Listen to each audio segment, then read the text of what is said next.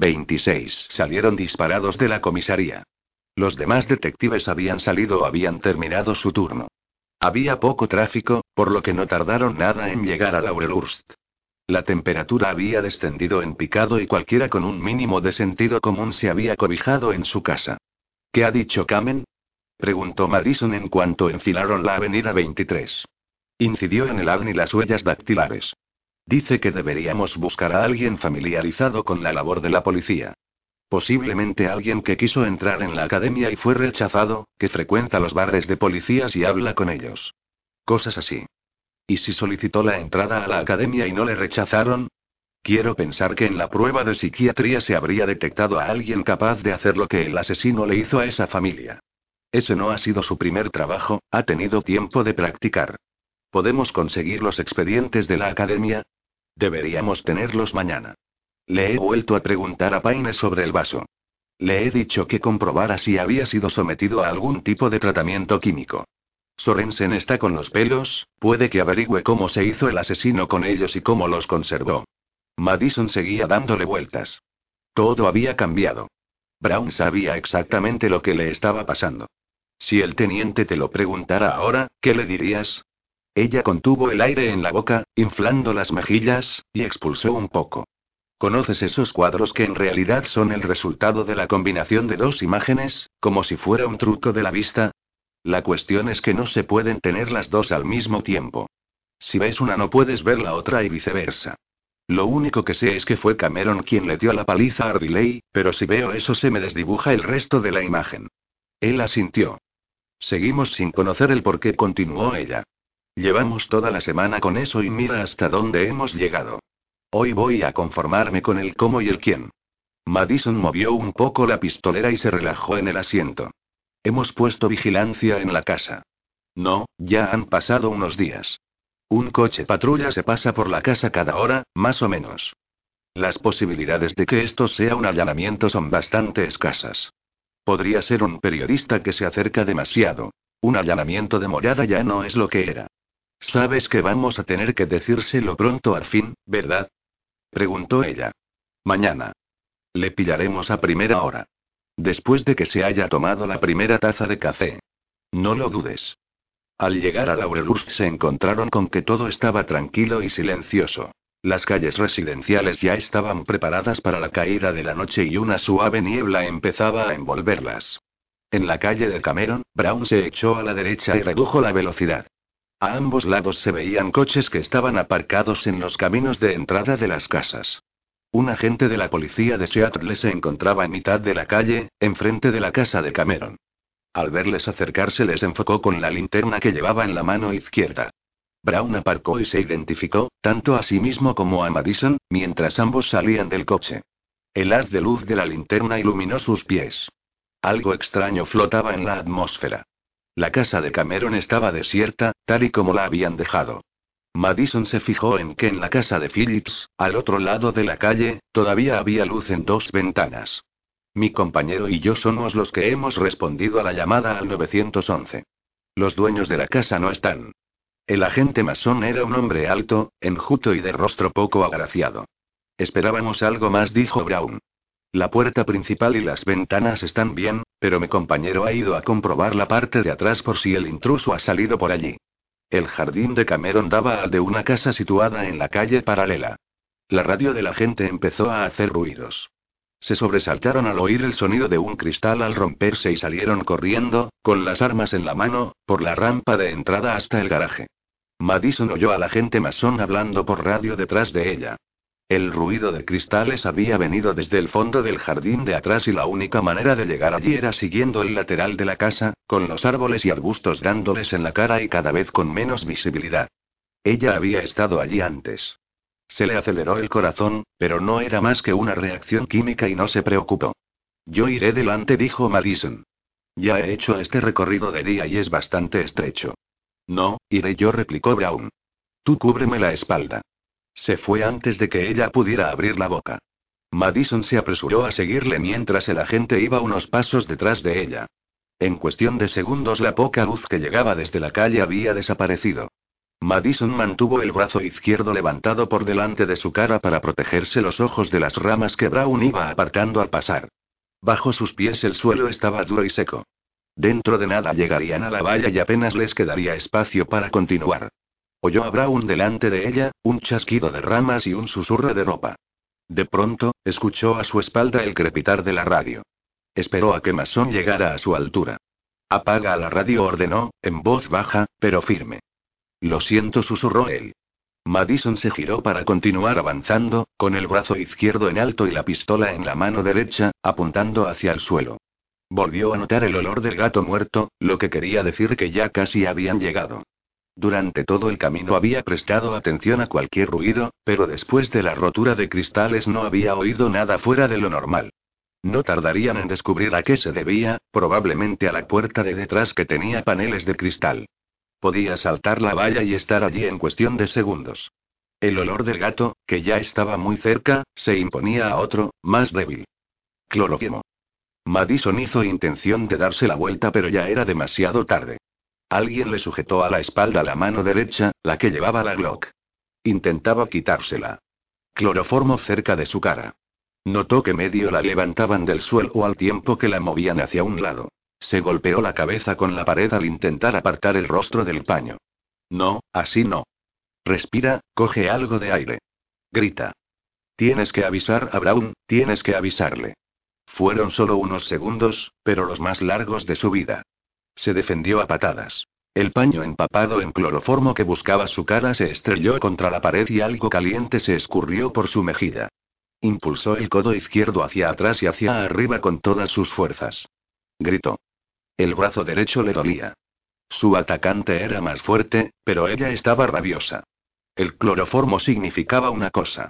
Cuatro cadáveres en una cama. Si consiguiera disparar, Brown sabría a qué atenerse.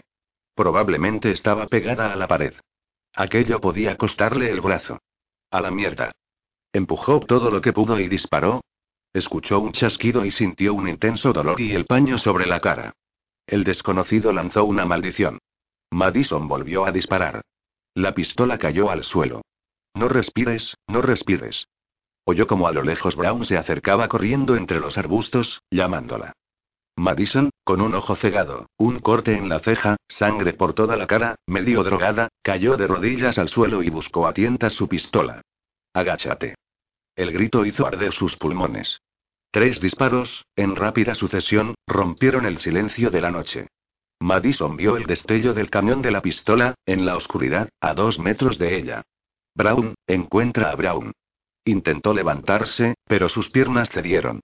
No oía bien, pues en sus oídos todavía resonaba el eco de sus propios disparos, pero no percibía ningún movimiento a su alrededor. El desconocido se había marchado. Llamó a Brown, pero solo le respondió el silencio. Puso una mano en la pared, se medio levantó y continuó llamándole mientras avanzaba. Lo encontró tumbado junto a la valla y, a pesar de la penumbra, vio el brillo de la sangre en su pecho. No. Hizo lo que estaba entrenada para hacer. Se dejó caer al lado de Brown mientras repetía su nombre. Le buscó el pulso con dos dedos, que estaban resbaladizos por su propia sangre, y lo encontró aunque era débil. Se inclinó sobre él para escuchar su respiración. Un sonido apenas perceptible que le asustó más que cualquier cosa de las que habían pasado esa noche. Y continuó hablándole, hablándole sin parar, mientras presionaba la herida y las sirenas ya sonaban en la distancia. Rezó porque una de esas sirenas perteneciera a una ambulancia y porque les encontraran entre los arbustos. Dos agentes y un médico llegaron hasta ellos en cuestión de unos minutos. Alguien había visto desde la ventana a Harry Salinger con su uniforme cuando salió al encuentro de los detectives. Al oír los disparos había llamado al 911 diciendo que estaban disparando a un policía, y con ello logró que la respuesta fuera casi inmediata. ¿Está usted herida? No, creo que no. ¿Puede andar? Mi compañero necesita oxígeno. Lo sabemos. El médico le puso una mascarilla a Brown e intentó hacer que Madison fuera hacia la calle, pero ella no pensaba irse hasta que pusieran a Brown en una camilla y lo metieran en la ambulancia. Cuando salieron de allí ya había dos coches patrulla con las luces encendidas y un montón de curiosos. Madison observó a Brown a la luz de las farolas y le pareció que estaba muerto. ¿Se pondrá bien? Entré en el coche. Ya verá a su compañero en el hospital. ¿Respira? Sí, respira. Ahora métase en el coche. Los médicos se dieron prisa, y Madison sabía que no iban a respetar los semáforos en rojo. La cabeza le palpitaba de dolor y, por la expresión en las caras de los agentes, supo que tampoco ella tenía muy buen aspecto. Se volvió hacia uno de ellos, no recordaba su nombre. Apenas si lograba recordar el suyo propio. Precinta la escena y llama a Sorensen, de la policía científica. ¿Has entendido? A Sorensen. En ese momento tuvo que apoyarse en el coche porque le costaba mantenerse en pie y cuando posó la mano derecha sintió un dolor tan intenso que estuvo a punto de desmayarse. Sin saber cómo, consiguió sentarse en el asiento trasero del coche patrulla y partieron detrás de la ambulancia. ¿Estás bien? Le preguntó el agente, girando en una curva tan rápido que dejó marcas de neumáticos en el asfalto. Sí, contestó ella. No pudo decir más porque habría vomitado. Estaba envuelta en una manta y empezaba a sentir los efectos del shock. ¿Puedes hacerme un favor? ¿Qué necesitas? La miró a través del retrovisor. Manda un mensaje a mi jefe, el teniente Finn, de homicidios. Tiene que saber lo que ha pasado. Por supuesto. Habló un rato por radio. ¿Os han tendido una emboscada? Madison olía el cloroformo en su ropa. Algo así. Madison palpó la pistolera y, milagrosamente, la Glock estaba dentro. Por lo visto la había enfundado y asegurado de manera automática. Cerró los ojos un momento y lo siguiente que vio al abrirlos fueron las luces brillantes de las urgencias del Hospital Northwest y a alguien dando voces. ¿Cómo se llama? Alice Madison. ¿Dónde está mi compañero? Lo han traído un poco antes que a mí. Estaba sentada en una camilla mientras un médico con bata verde enfocaba la luz de una linterna en la pupila de su ojo sano, el derecho, y un enfermero le limpiaba el corte que tenía en la ceja izquierda. La herida era profunda y el antiséptico escocía como un condenado. Ahora mire hacia arriba. Ya se están ocupando de su compañero, no se preocupe. Perdone, pero o me dice cómo está o me levanto y voy a comprobarlo yo misma. Valientes palabras para alguien que estaba tan mareada que apenas podía mantenerse en pie. Sin embargo, lo decía en serio y el médico lo sabía. Adam, por favor, dijo el doctor. El enfermero salió para ir a enterarse del estado de Brown. En la mesa situada al lado de la camilla estaban las radiografías de Madison. Le habían dado una bata de hospital para que se la pusiera, ya que su ropa, su pistolera y su arma estaban dentro de una bolsa que se había llevado unos minutos antes el agente del XU que había ido a rasparle debajo de las uñas para buscar pruebas. Las cosas estaban yendo muy rápido. El médico colocó las radiografías en el negatoscopio. Eran las de ambos lados de su cabeza y la de su brazo derecho. La cabeza está bien. Le dolerá un tiempo, pero eso es solo consecuencia del cloroformo y del golpe que recibió. No hay daños permanentes. Le dedicó una leve sonrisa y señaló la radiografía del brazo. Se ha torcido la muñeca y tiene dañado el músculo responsable de la articulación del codo. ¿Es usted diestra? Sí. Bien, pues mantenga el brazo en cabestrillo y no levante nada que pese más que una taza de café. Tendrá el hombro dolorido durante unos días. No le aconsejo que intente conducir porque le resultará difícil y francamente doloroso. La herida de la ceja no necesita más que un par de puntos. La cicatriz desaparecerá con el tiempo. El médico siempre decía eso porque los pacientes siempre lo preguntaban. Aunque Madison no parecía de esas. Para bajar la hinchazón continuó, póngase una bolsa de guisantes congelados. Ella asintió. En ese momento volvió el enfermero. Madison giró la cabeza demasiado rápido y un latigazo de dolor le recordó que debía ir con más cuidado. Le han estabilizado y le están llevando al quirófano. La doctora Taylor se está ocupando de él. La doctora Taylor es nuestro mejor neurocirujano. Su compañero está en buenas manos. ¿Cómo que neurocirujano? A Brown le dispararon en el pecho. Había otra herida de bala, explicó el médico. Le dio unos segundos para que asimilara la información y continuó. Una bala le salió por la espalda y no afectó al pulmón de milagro, la otra es la que va a sacar ahora la doctora Taylor.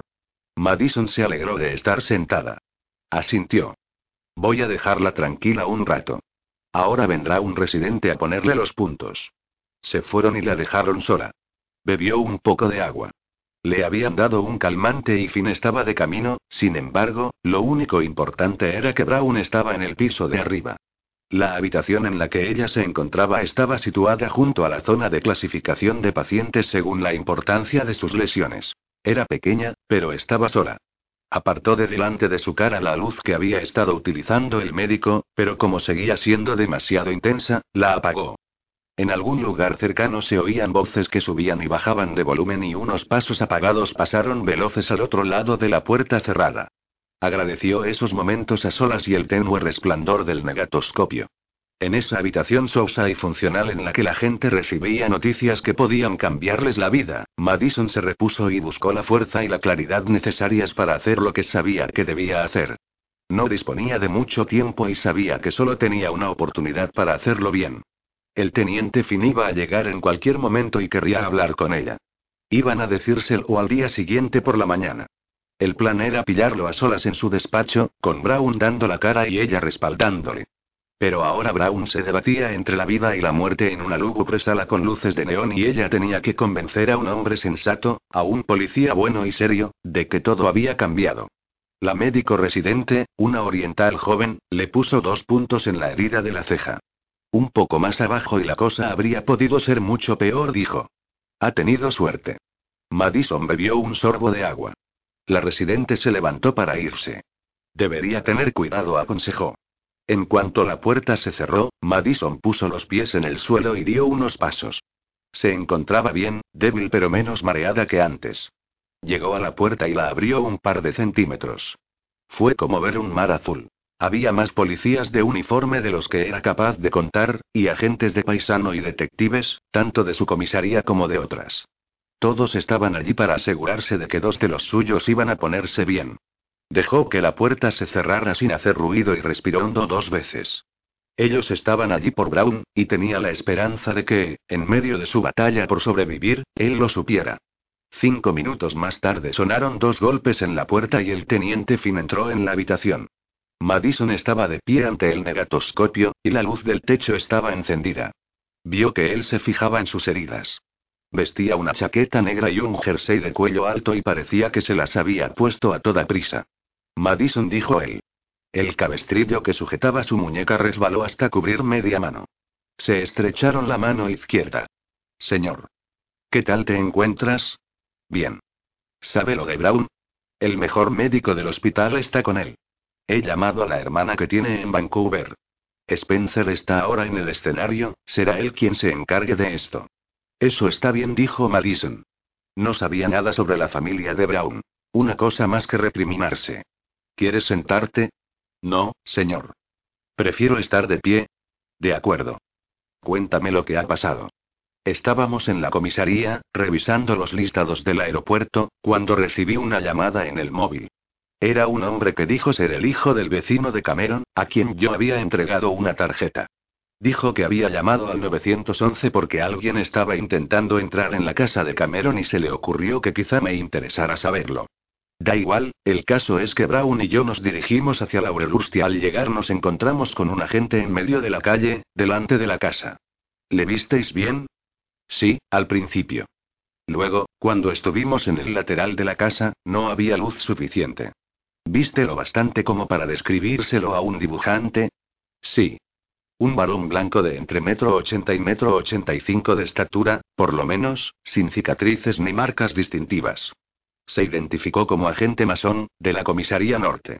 Dijo que su compañero había ido a dar una vuelta por la calle paralela de donde nos encontrábamos por si alguien había salido por allí. También dijo que las puertas y las ventanas estaban cerradas. Entonces oímos el ruido de un cristal al romperse y echamos a correr. Explicó que Brown encabezó la marcha y le habló del crepitar de la radio que la había retrasado el tiempo suficiente como para que el desconocido les atacara por separado. También le habló del paño empapado en cloroquimo. Fina sintió. En el transcurso de las semanas anteriores había tenido pocas ocasiones de ver que tal detective iba a ser Madison y no era así como esperaba averiguarlo. En cualquier caso, los matorrales tenían las ramas cortas y ella tenía marcas de color rojo oscuro que iban desde el hombro hasta la muñeca. Debía de haber dado tanto como recibió. Señor, debo decir que si hubiera podido avisar antes al sargento Brown, aclárame una cosa, Madison, ¿cómo te hiciste eso en el brazo? Disparé contra la pared. El que me atacó me estaba sujetando el brazo detrás de la espalda. Lo hiciste por Brown. Madison no contestó. De acuerdo. Dices que hubo tres disparos. Brown ya estaba a cubierto cuando le dispararon. El primer disparo le alcanzó, el segundo también, pero el tercero ni le rozó. De no haber sido por ti le habrían dado tres veces en el corazón y ahora estaríamos teniendo una conversación muy distinta. Madison no dijo nada. Señor, el atacante utilizó cloroquimo. Lo mismo que usó para reducir a James Sinclair, antes de asesinar a su familia. Y me ha puesto la cabeza a que balística confirmará que los casquillos de Laurelurst coinciden con los de Glueridge. Serán de un 22, el mismo calibre que se utilizó para asesinar a Anne Sinclair y a sus hijos.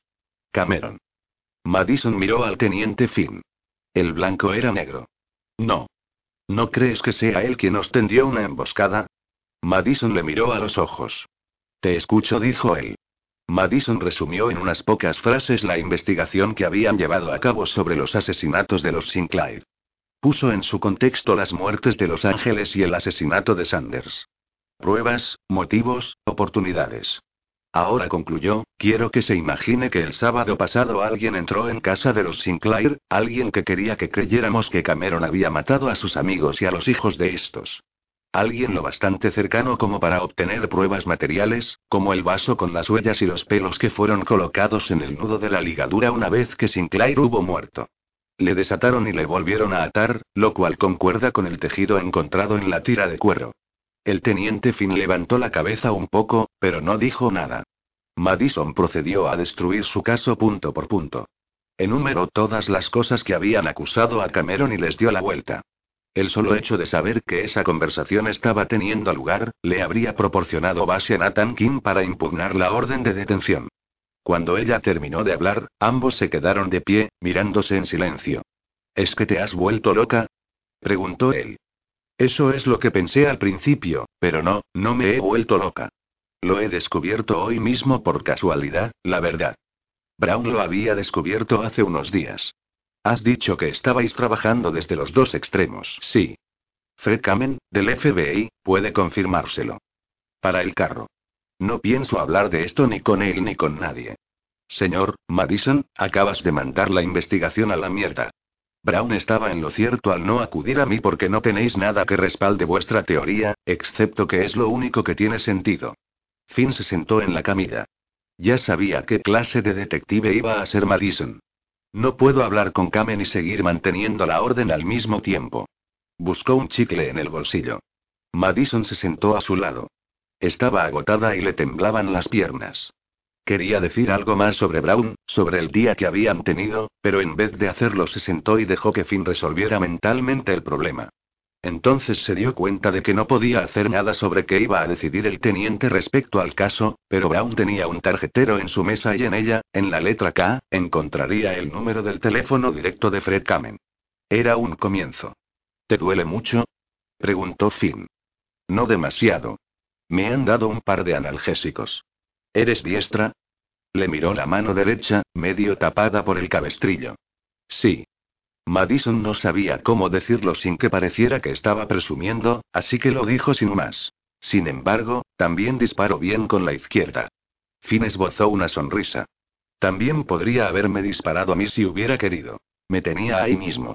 Pero no te disparó. No obstante, vas a estar alejada de las calles durante una temporada. Señor, déjame terminar. Lo que va a pasar es lo siguiente.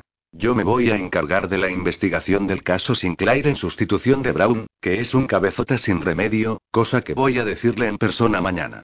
Spencer está en Laurelhurst y probablemente en este momento esté de camino hacia aquí. Kelly se queda con lo de Sanders. ¿Y yo? Tú estás fuera. No te puedo poner a trabajar hasta que estés recuperada del todo. De momento no puedes sostener una pistola, ni siquiera puedes escribir un informe a máquina. Madison abrió la boca para hablar.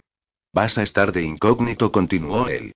Brown empezó con algo y por más que me gustaría descartarlo, no puedo.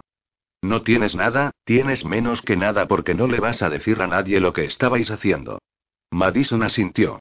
Lo único que vas a hacer es pasar a limpio tus notas sobre el caso, realizar algunas llamadas y puede que hablar con algunas personas. ¿Serás capaz? Sí, señor. ¿Entiendes lo que te estoy diciendo?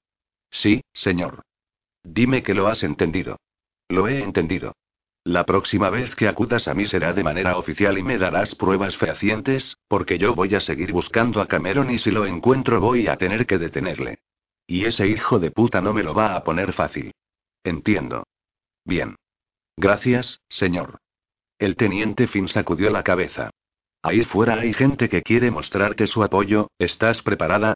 Salieron juntos de la habitación y de inmediato se elevó un murmullo entre los allí reunidos. Madison conocía a muchos de los agentes, a otros tantos no.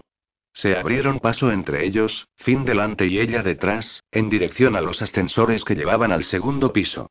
Todo el mundo tenía una palabra para ella, o la saludaba con una inclinación de cabeza, o le daba una palmada en la espalda. Lo único que deseaba era largarse de allí. A pesar de lo que cualquiera de ellos pudiera pensar, estaban aplaudiendo el peor error de su carrera.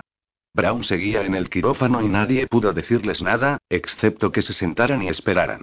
Encontraron un sofá y unos sillones, un rincón que habían convertido en un lugar cómodo al ponerle una mesa de café y algunas revistas.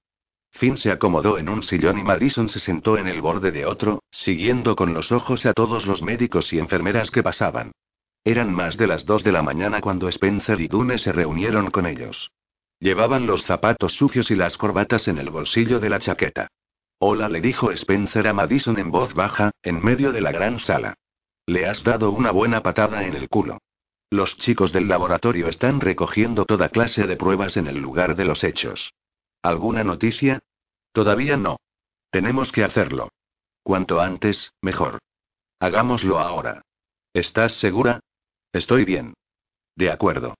Madison les dijo todo lo que pudo, mientras Finn escuchaba en silencio. Spencer y Dune se fueron pasadas las 3 de la mañana, sin que hubiera todavía noticias de Brown. Los pasillos estaban prácticamente desiertos. Madison se recostó en el asiento y empezó a contar las placas cuadradas y grises del techo. Debió de quedarse dormida un momento porque se despertó sobresaltada. Un médico se dirigía hacia ellos. El reloj de la pared marcaba las 5.55. Ambos se levantaron. La doctora Taylor era una mujer de unos 50 años, pelo corto, salpicado de gris y pequeños ojos azules. ¿Qué tal está? Ahora mismo su compañero está en la sala de recuperación. Eso es bueno. Es un hombre muy resistente y, técnicamente hablando, la operación ha sido un éxito. Hemos reparado la mayor parte de los daños del pecho y, por algún milagro, incluso a pesar de la hinchazón producida por el trauma, la bala no había penetrado más allá de la capa exterior del cerebro. Sin embargo, durante la operación, el corazón dejó de latir. Dejó que lo asimilaran. Le hemos reanimado y tiene puesto un respirador para que le ayude, pero es demasiado pronto para decir nada. Lo único que se puede hacer es esperar. ¿Cuándo va a despertar? preguntó Madison. No lo sabemos. Vamos a tener que ir viéndolo según avancen las horas. Miró el corte que Madison tenía en la ceja, cuyo intenso color rojo destacaba sobre su rostro ceniciento. Debería irse a casa y descansar un poco. Le diré a una enfermera que la llame si hay alguna novedad, prometió antes de irse. Yo me voy a quedar hasta que llegue la hermana de Brown, dijo Finn. Alguien te llevará a tu casa. Hizo una llamada por el móvil y al cabo de unos minutos aparecieron un par de agentes de su comisaría. Te llamaré por la mañana. Madison nos movió. Vete. Eran las seis y media de la mañana y veía caer los copos de nieve a través de los faros del coche. Treoak seguía durmiendo. Madison iba sentada en el asiento trasero del coche patrulla mientras uno de los policías les seguía en el coche de ella. Les había pedido que pasaran por comisaría para recoger sus cosas. Los pasillos estaban vacíos. Abrió la puerta de la oficina que compartía con Brown. Todo estaba tal como lo habían dejado siete horas antes. Los restos de comida seguían sobre las mesas. Cogió su mochila, que estaba colgada en el respaldo de su silla, y abrió a toda prisa la cremallera. Sus papeles estaban colocados en montones por todas partes. Alcanzó las notas que había tomado en la biblioteca y los recortes de periódico y lo metió todo junto con un cuaderno de notas. Cogió también la foto de Cameron de la fiesta de cumpleaños del hijo de Sinclair, que estaba clavada en la pared. El tarjetero giratorio de Brown estaba en su mesa, al lado del teléfono. El número de Camen. Se colgó la mochila en el brazo sano y lo ojeó, sin resultado. Se inclinó, la mochila cayó al suelo. De repente las manos le temblaban y su vista era borrosa. Cogió el tarjetero, lo metió con decisión en la mochila y se secó los ojos con el dorso de la mano. Echó un último vistazo a su alrededor, apagó la luz y cerró la puerta. Era el último sábado antes de Navidad. Al llegar a la casa de Madison había un coche patrulla aparcado delante. El agente Giordano, que había sido el primero en acudir al escenario del crimen de los Sinclair, salió del coche. El jefe ha dicho que no quieres que nos quedemos vigilando aquí fuera. De todos modos vamos a pasarnos de vez en cuando por si necesitas algo. Esperaron hasta que Madison hubo entrado en la casa y luego se marcharon, girando con cuidado por la resbaladiza calle. Madison dejó caer la mochila al lado de la puerta, se quitó los zapatos y caminó sin hacer ruido hasta la cocina, donde se tomó un zumo de naranja y dos analgésicos. Decidió que llamaría a Kamen al cabo de un par de horas. No esperaba visitas. Aquel hombre podía haberle disparado allí mismo, pero no lo había hecho. La razón, pensó, no tardaría en quedar clara, al igual que todo lo demás. Buscando consuelo en lo cotidiano, sacó de debajo de la cama la caja fuerte en la que estaba su arma no reglamentaria. La cogió, la limpió con una mano, la engrasó y, sin cargarla, la disparó varias veces. Resultaba extraño sostenerla con la mano izquierda, el brazo se le cansaba con el peso. Tenía que practicar. Sentada en el sofá, arropada con su herredón, esperó a que llegara el sueño. 27. Nathan King había decorado personalmente la casa que tenía en el barrio de Seward Park de Seattle. Pero apenas aparecía por allí, durante las últimas semanas, ni se había fijado en las vistas de Mercedes-Land y del lago Washington. En su estudio, sobre la mesa de caoba y metidos en bolsas de plástico precintadas, se hallaban los dos anónimos. Kim esperaba que le llegara un tercero a lo largo de las siguientes 48 horas, y la intuición le decía que no iban a pedir dinero. Esto no tenía que ver con un chantaje. La primera nota había sido entregada la mañana del lunes, antes de que se hicieran públicos los asesinatos, antes de que el asunto salpicara a Cameron. Por razones que se le escapaban, el asesino había elegido comunicarse con él, y Kim opinaba que cuando uno sabe lo que quiere otra persona, lo que desea sobre todas las cosas, se puede llegar hasta él y se le puede manejar. En las noticias de la Kiro anunciaron que eran las nueve de la mañana. Miró su reloj de forma automática. Llevaba despierto dos horas, la mayor parte de ellas hablando por teléfono con todo Liz. El detective privado tenía pocas novedades de las que informar desde la última vez que habían hablado, la noche anterior. La llamada de esta mañana había sido para contarle la emboscada que habían sufrido los detectives y lo que había podido averiguar a través de sus contactos en la policía. Kim escuchó con atención mientras Ollis le hablaba de los detectives Brown y Madison. Cada vez que daban las noticias en la televisión ponían escenas del Hospital Northwest. En una de ellas incluso se veía a Madison un instante mientras se la llevaban de allí en un coche patrulla, prácticamente invisible tras los cristales ahumados. Se sentó ante la amplia mesa de la cocina y continuó leyendo en el Los Angeles Times un artículo sobre el asesinato de un traficante de drogas y sus dos guardaespaldas. Kim repasó la historia porque sabía lo que iba a encontrar. Y ahí estaba, en el último párrafo, el nombre de su cliente más esquivo. El teléfono empezó a sonar. Cogió el auricular. Diga. Nathan King. La voz era desconocida. Sí. ¿Quién es? Lo sabrá a su debido tiempo. Kim colgó tranquilamente el teléfono y esperó. Cinco segundos después el aparato empezó a sonar otra vez. ¿Qué coño se cree que está haciendo? ¿Quién es? Se produjo un largo silencio, solo interrumpido por el sonido distante del tráfico. Un teléfono público, pensó Kim, posiblemente situado en una tienda, no en la calle. Mi nombre no importa. La voz había perdido su tono chulesco. Has ofrecido una recompensa a cambio de información sobre esos asesinatos. No fue una pregunta sino una afirmación. Tiene que llamar al número habilitado para ello, no a este. No pienso llamar a través de la policía, ellos son los que están seleccionando y comprobando las llamadas. También tienen una orden de arresto contra su cliente y ellos no quieren lo que yo tengo, créame. ¿Qué es lo que tiene? Algo que ayudaría a la defensa. Le escucho. Deberíamos vernos, no es algo que se pueda decir por teléfono. Puede que le interese contarme algo ahora o no habrá encuentro. Vale. ¿Y si le digo que la persona que asesinó a esa familia ya había matado antes? ¿Y si pudiera decirle dónde y cuándo? Eso bien se merecería una conversación. Quiero dos cosas de usted. Primero, su palabra de que mi nombre no saldrá a la luz, y segundo, que en el momento en que la policía retire los cargos contra su cliente usted me entregará el dinero. ¿Ha quedado claro? Como el agua. Muelle 52. El ferry de las 3 de la tarde de Oya Bridge Island. No embarque el coche. Vaya a la cubierta superior. Yo le encontraré. Kim iba a confirmar las instrucciones, pero la comunicación se cortó. Estuvo a punto de marcar el número del busca nuevo de Cameron cuando sus ojos se posaron sobre el Los Angeles Times y dejó el auricular en su sitio. Ya no tenía ni idea de dónde estaba Cameron, lo único que sabía seguro era dónde había estado. En Seattle, Billy Rain, parado junto a un teléfono público, se estremeció en la pálida luz de la mañana. Nathan King estuvo varias horas dando vueltas por la casa, descubrió que nada le distraía más de cinco segundos y decidió irse al bufete. Aparcó el coche en el aparcamiento subterráneo y cogió el ascensor hasta el noveno piso. Cuando salió saludó al guardia de seguridad del primer piso a través de la cámara de vigilancia, que captaba todos sus movimientos. Las oficinas estaban desiertas. Desactivó la alarma, entró, encendió las luces y se dirigió a su despacho.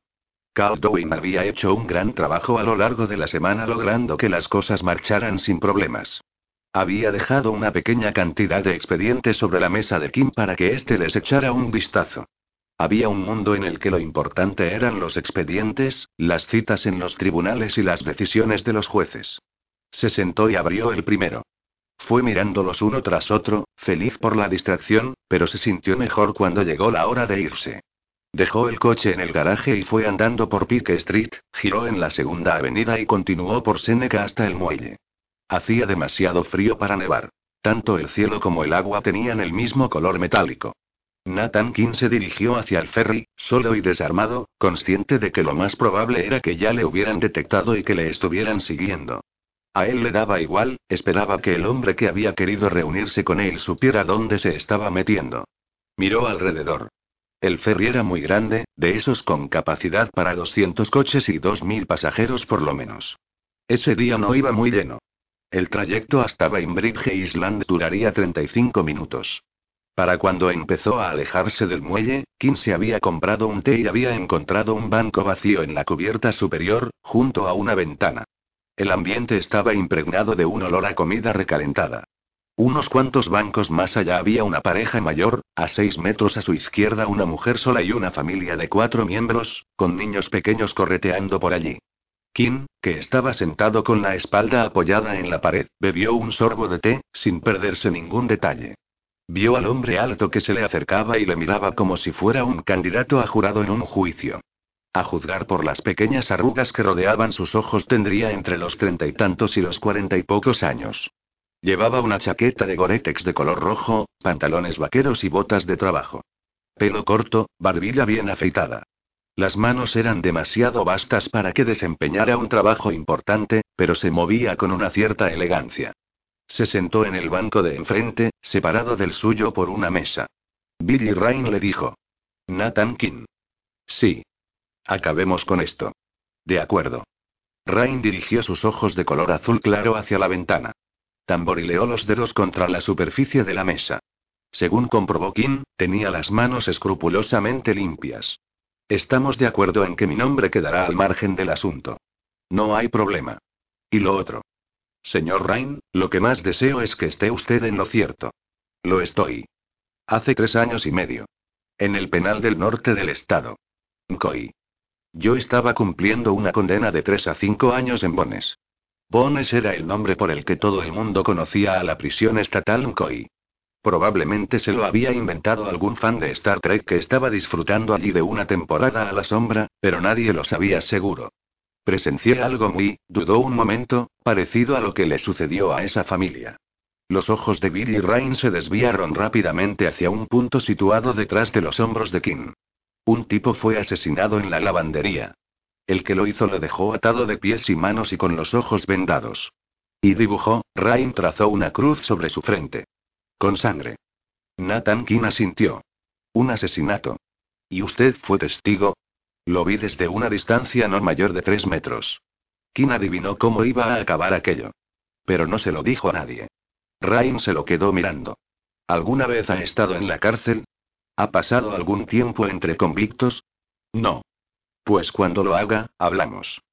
¿Qué pasó cuando encontraron el cadáver? Le cargaron el mochuelo a un preso llamado Edward Morgan Rabineau, que ya estaba cumpliendo condena por otros dos asesinatos.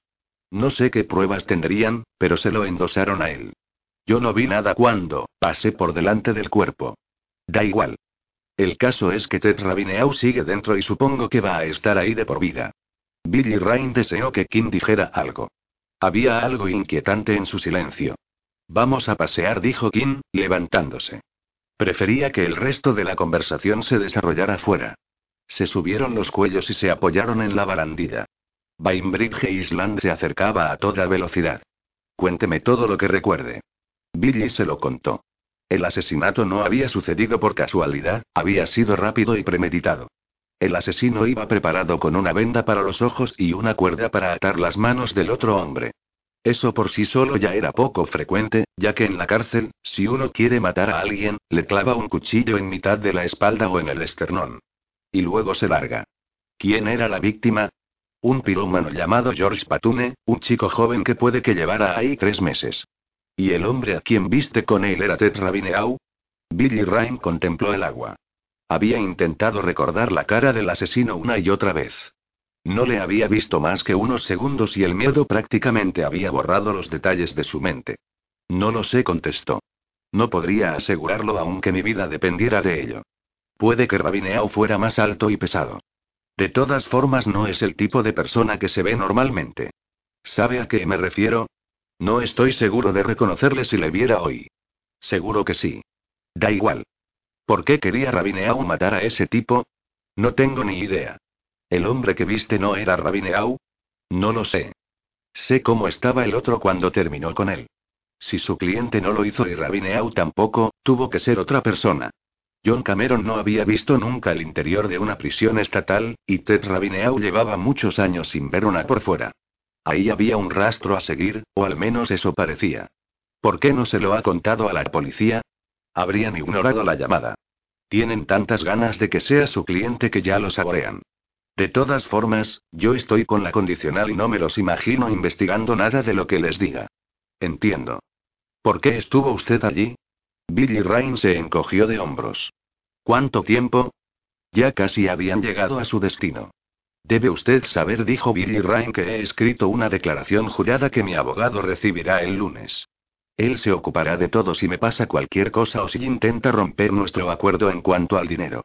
Debe usted saber, replicó Kim, que creo que lo que me ha dicho es verdad, pero si alguna vez descubro que me ha mentido por dinero o que se ha callado algo que pudiera ayudar, voy a hacerle pedazos. Billy Ryan asintió. Ya sabemos dónde estamos. Desde luego. A Billy Ryan le temblaban las manos, y se alegró de salir del ferry. Nathan King se quedó observando las embestidas de las olas contra el casco. Ahora el verano está en su apogeo y las flores desprenden su suave perfume. Nathan King volvió a entrar, compró otro café y se sentó en el mismo banco. Un asesinato en la cárcel. Era lógico que los detalles nunca hubieran salido en los periódicos. Tenía sentido. Así nadie podía establecer los puntos comunes que había entre ese crimen y el asesinato de una familia en un barrio residencial. Los puntos comunes. Vendas en los ojos, ligaduras de cuero y sangre en las frentes. Kim se bebió el té, deseando haberle podido añadir una copa de bourbon. Una doble. Todo allí se ocuparía del tema de la prisión. Necesitaban saber todo lo posible sobre el asesinato de George Patune. El informe de la investigación del caso todavía debía estar en los archivos de la cárcel. Llamó a Ollis por teléfono y le habló de Billy Rain. Te advierto de que antes preferirán cortarse una parte del cuerpo que enseñarnos sus archivos. Lo sé, pero tenemos que conseguirlo. ¿Qué posibilidades tenemos? Podemos hablar con un tipo que me debe una, pero sería de manera extraoficial. Voy a echarle una ojeada al expediente de Billy Rain. ¿Crees que estaba diciendo la verdad? Creo que tiene tanto miedo de lo que vio que de no ser porque había dinero de por medio no habría descolgado el teléfono. ¿Crees que alguien incriminó a Rabineau? Sí. La misma persona que ha incriminado a Cameron. Se produjo un corto silencio durante el cual lo único que Ollis oyó fue la voz que salía del sistema de megafonía del ferry. Sí, contestó Kim. ¿Se lo vas a contar?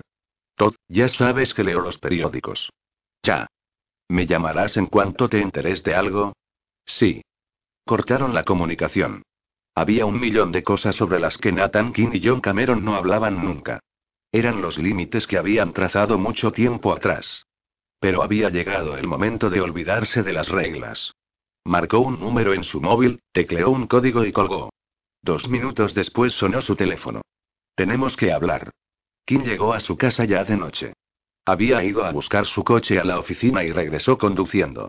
Se pasaba varias horas sin acordarse y, de repente, le volvía a la cabeza que Jimmy estaba muerto, y Annie, y John, y David. Era como recibir una patada en el estómago y, en ese momento, Nathan King entendía la rabia y al Dios del Antiguo Testamento. Sin embargo, su mundo no era ese. Su casa estaba en un barrio privilegiado y su trabajo se desarrollaba entre normas, limitado por la ley y protegido por ella. Aún así, sus amigos estaban muertos y no existía decisión judicial que pudiera resucitarlos. Metió la llave en la cerradura, abrió la puerta y entró. Introdujo el código de la alarma en la oscuridad y se dirigió a la cocina. Dejó la bolsa de comida encima de la mesa, sacó una botella de Honey Walker de etiqueta negra y desenroscó el tapón. ¿Una copa? preguntó. Gracias, contestó John Cameron. Las persianas estaban bajadas y la única iluminación provenía del haz de luz que caía sobre la mesa. John Cameron estaba sentado en el sofá de cuero del rincón. Kim cogió dos vasos de un armario. Cameron se levantó y se acercó a su amigo. Vestía un jersey negro de cuello alto y unos pantalones de color marrón oscuro. El pelo había recuperado su color natural y la perilla había desaparecido. Kim sirvió dos copas generosas. Cameron extendió la mano para coger una, mostrando sus cicatrices. Kim ya ni las veía, sin embargo esa noche se fijó en lo pálidas que eran comparadas con el resto de la piel. La casa de Kim siempre había sido uno de los pocos lugares en los que Cameron se sentía a sus anchas. Se sentaron a la mesa, porque ahí era donde siempre se sentaban y se encontraban cómodos. ¿Qué tal el día? preguntó Cameron, bebiendo un sorbo. Kim sonrió. Los ojos de su amigo, que asomaban por encima del vaso, tenían un color ligeramente más oscuro que el ámbar. La última vez que se habían sentado allí fue cuando le comunicó que sus amigos habían sido asesinados. Alzaron los vasos y se lo bebieron de un trago. Cameron volvió a llenarlos. Tengo un testigo de un crimen muy parecido, dijo Kim. Cameron asintió despacio. La prisión estatal Nkoi. Hace tres años y medio. Se lo atribuyeron a un condenado a cadena perpetua que sigue allí, pero el testigo tiene sus dudas. ¿Un ex convicto? Sí. Nunca llegó a denunciarlo. ¿Cómo se llama? Billy Rain. Billy Rain repitió Cameron. ¿Os conocéis? No, pero he oído hablar de él. Leyó lo de la recompensa y se decidió a hablar. Pensó, y con razón, que quizá yo me interesaría más por el asunto que la policía. ¿Dice la verdad? Yo creo que sí. De acuerdo. Ollis va a investigarlo. Ollis. Haremos lo que haya que hacer. Se quedaron unos segundos en silencio. Háblame del asesinato. Kim se lo contó todo, mientras él escuchaba. Ninguno de los dos tocó su bebida. Estaba en la cárcel, a una hora de aquí, dijo Cameron cuando Kim terminó de hablar. Los detectives debieron comprobar el bicap y no obtuvieron nada. Un homicidio dentro de la cárcel, donde el acusado ya está cumpliendo condena, no se añade a la base de datos. Podemos estrechar el cerco. Intentar averiguar la clase de delito que cometió nuestro hombre, su edad, cuando salió con la condicional. Le encontraremos. Me gustaría hablar con Ollis. No. Nathan, mi prioridad es presentarle el caso al juez para que desestime la demanda contra ti. Lo entiendo. ¿Sabes por qué fue a por Jimmy? Kim no contestó. Para atraer mi atención, afirmó Cameron. Se quedó callado un momento. ¿Sabes por qué fue a por los detectives? Kim tampoco contestó esta vez. Para darles un arma homicida. Estoy seguro de que en estos momentos Balística está comparando los casquillos con los que encontraron en casa de Jimmy. Y así, de esa manera tan simple, resulta que he disparado a un policía, quizá provocándole la muerte, y asaltado a otra. Cuéntale eso al juez. Cameron bebió un sorbo. Creo que deberías irte de la ciudad durante una temporada. No. Ese hombre va a ir también a por ti. No sabemos qué va a pasar cuando los trece días se acaben. Todavía no me ha dicho lo que quiere. Acabará lo que empezó con los mensajes. ¿Puedo verlos? Kim fue a buscarlos y los dejó en el centro de la mesa. Cameron no tocó el plástico en el que estaban. Recorrió el contorno del papel y de las letras escritas a máquina, una por una. Sus ojos las observaron con atención. Cuando habló lo hizo en voz baja, sin apartar la vista de las notas. Creo que deberías irte de la ciudad una temporada. No estoy en peligro. Jimmy tampoco lo estaba. No. Quiere que estés aquí, Nathan. Quiere que estés donde pueda verte. Correré el riesgo. Eso no es suficiente. Tendrá que serlo. Cameron le conocía lo bastante bien como para intentar hacer que cambiara de idea. Se levantó de la silla. ¿Te apetece comer algo? Cuando la sartén estuvo lo bastante caliente, Cameron echó dos filetes y los mantuvo minuto y medio por cada lado para que quedaran al punto. ¿Quién se ocupa del caso? preguntó. Mike Finn, de homicidios. Es el jefe del turno al que pertenecen los dos detectives que fueron atacados. ¿Le conoces? No. Yo solo trato con detectives. Vi a la mujer, ya sabes, en casa de Jimmy. La detective Madison. ¿Cuándo? El martes por la noche, ya tarde. Yo estaba en la casa. Kim dejó el cuchillo y el tenedor. ¿Fuiste a la casa? Sabiendo que todos los policías del estado de Washington tienen tu retrato pegado en el salpicadero de sus coches. Sí, y tú habrías hecho lo mismo. ¿Estabais los dos dentro de la casa? Sí. Kim había visto las fotos del escenario del crimen. ¿Qué estaba haciendo? Ver las películas caseras de la familia. ¿Por qué? Buscaba fotos. ¿Tuyas? Sí. ¿Encontró alguna? Ninguna que pudiera servirle. El martes por la noche, ya tarde, dijo Kim. ¿Dónde estabas el martes? Cameron se limpió la boca con la servilleta blanca. En Los Ángeles. Lo sé. ¿Qué más quieres saber? ¿Hay algo que debas saber? Comí algo de buen sushi hacía un tiempo estupendo. ¿Qué hiciste en Los Ángeles? No te hagas esto. ¿Qué hiciste? No es de buena educación hablar de negocios durante la cena. Mi madre siempre lo decía. ¿Qué hiciste? Maté a tres hombres. Los guardaespaldas estaban en el jardín, viendo una telenovela en uno de esos pequeños aparatos portátiles. El traficante estaba dentro de la casa. Podría alegar defensa propia, pero al fin y al cabo tenían que morir. Kim sostuvo su mirada. ¿Y Errol Sanders? Errol. A Errol le gustaban las mesas negras de formica y las alfombras blancas de pelo largo. Lo de Errol fue un golpe preventivo por si había desarrollado un erróneo sentido de la lealtad hacia su jefe. Estoy seguro de que el mundo es un lugar más sombrío ahora que ya no están ellos en él. Cameron dobló la servilleta, la dejó sobre la mesa y se levantó. Comprueba las ventanas y pon la alarma. Como siempre, me alegra haberte visto. Gracias por la cena. Se marchó por la puerta principal y la dejó cerrada al salir. Pasados unos minutos, Nathan King oyó en la distancia el motor de un coche al ponerse en marcha y partir. Lo primero que enseñaban en la facultad de Derecho era que nunca, jamás, había que preguntarle a un cliente si era culpable o inocente, porque la respuesta afectaría a la defensa y podía uno encontrarse instigando al perjurio. Kim esperaba que su cliente siguiera vivo a fin de mes, y el perjurio era la última de sus preocupaciones. Llevó los platos al fregadero y dejó correr agua fría para aclararlos. Nathan. Unos 20 años antes, el despacho de Nathan King en la oficina del fiscal del condado de King era pequeño, los expedientes estaban apilados sobre su mesa y las estanterías estaban llenas a rebosar de libros.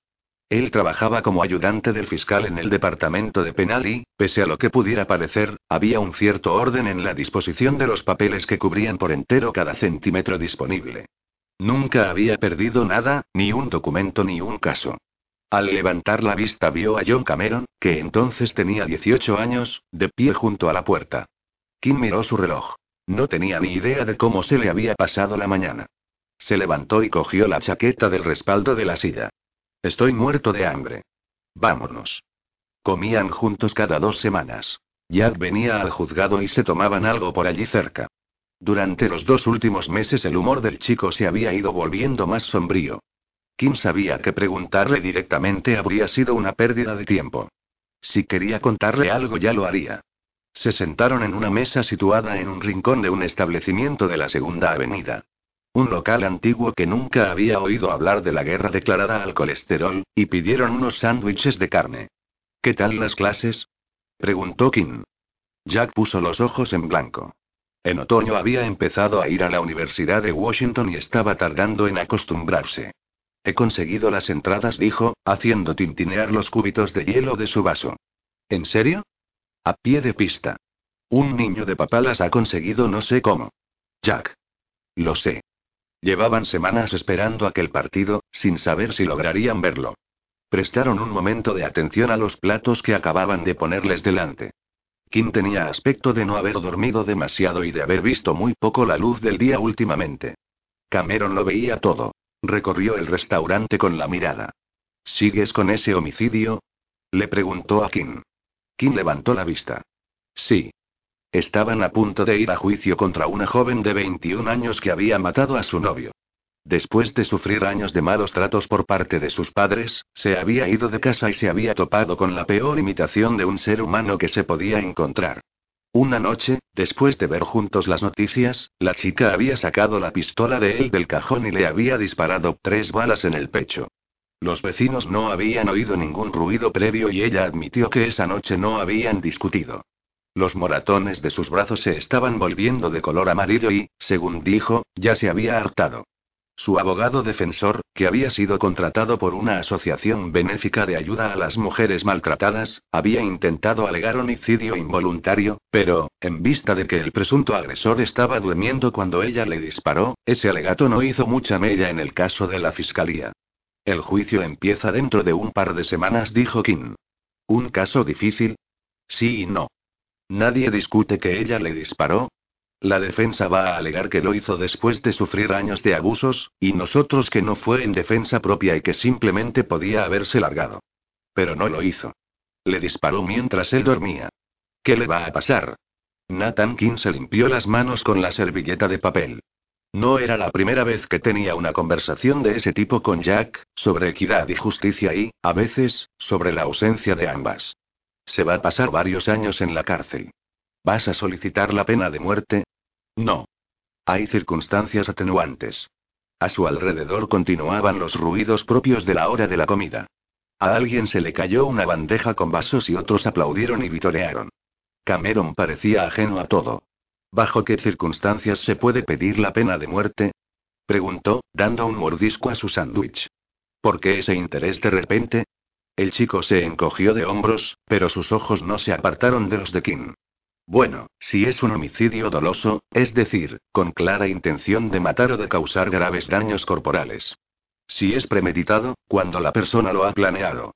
O si la muerte se produce a consecuencia de un delito peligroso, como un atraco o un incendio provocado. O un secuestro.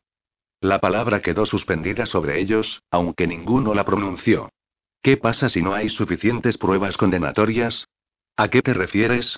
¿Y si no tuvieras suficientes pruebas para acusarla, pero supieras que lo había hecho ella? Entonces vuelves al punto de partida y buscas la prueba que necesitas. Sin embargo, a veces no la encontráis. Sin embargo, a veces no la encontramos, asintió Kim. ¿Qué hacéis entonces? En ese caso, Sí. Cameron se colocó bien las gafas. Kim no sabía muy bien de qué iba todo eso exactamente. No lo sé. Lo decía en serio. A veces, por mucho que trabajes en un caso, no sucede nada. ¿Qué pasa con la declaración de los testigos presenciales? En teoría. En teoría. ¿Sin pruebas? Sí. Sería muy difícil sacarlo adelante. El abogado defensor podría hacer pedazos al testigo. Cameron asintió. Pero nosotros somos los buenos, somos los que llevamos los sombreros blancos y ponemos a la sombra a los que llevan los sombreros negros. En eso consiste, más o menos, mi trabajo. ¿Has leído sobre esto en los periódicos? Sí. Si te interesa saber cómo funcionan las cosas, pásate por aquí de vez en cuando. Cameron esbozó una sonrisa. Gracias. Lo que pasa es que en los periódicos parecía como si existieran motivos razonables para que ella lo hubiera hecho. ¿Motivos razonables? Eso queda muy bien, pero la cosa es que podía haberse ido. Podía haber llamado a cualquiera de los muchos teléfonos para víctimas de violencia doméstica. No tenía por qué matarlo. Puede que ella pensara que sí. Creo que es una tragedia lo que ha sufrido toda su vida y también lo es que él muriera. Sin embargo, una cosa no excusa la otra. ¿Lo crees de verdad, no? Kim se terminó su bebida. Nunca había hablado con Jack como si este fuera un niño, ni siquiera cuando lo era. ¿A dónde quieres ir a parar? ¿Cómo lo llamáis vosotros? ¿Homicidio justificado? Eso es distinto. ¿Por qué? Legalmente hablando, un homicidio justificado es una ejecución ordenada por un tribunal. Todo lo demás es asesinato. Una ejecución ordenada por un tribunal. Eso es. Cameron sonrió. ¿A qué viene todo esto? No lo sé. Claro que lo sabes. No lo sé, insistió Cameron, encogiéndose de hombros. Vale. Cuando salieron del restaurante Cameron se levantó el cuello del chaquetón. Allí caía una lluvia fina, pero a una altitud superior debía de haber varios centímetros de nieve. Menos de 48 horas después, Nathan King le sacaba bajo fianza de una celda de la policía. 28. Alice Madison se despertó en el sofá. Por la claridad supo que era media mañana. Durante un par de segundos el mundo fue un lugar perfecto. Luego recordó. El teléfono estaba sobre la mesa. Sacó una pierna de debajo del edredón e intentó incorporarse. Le dolía todo el cuerpo.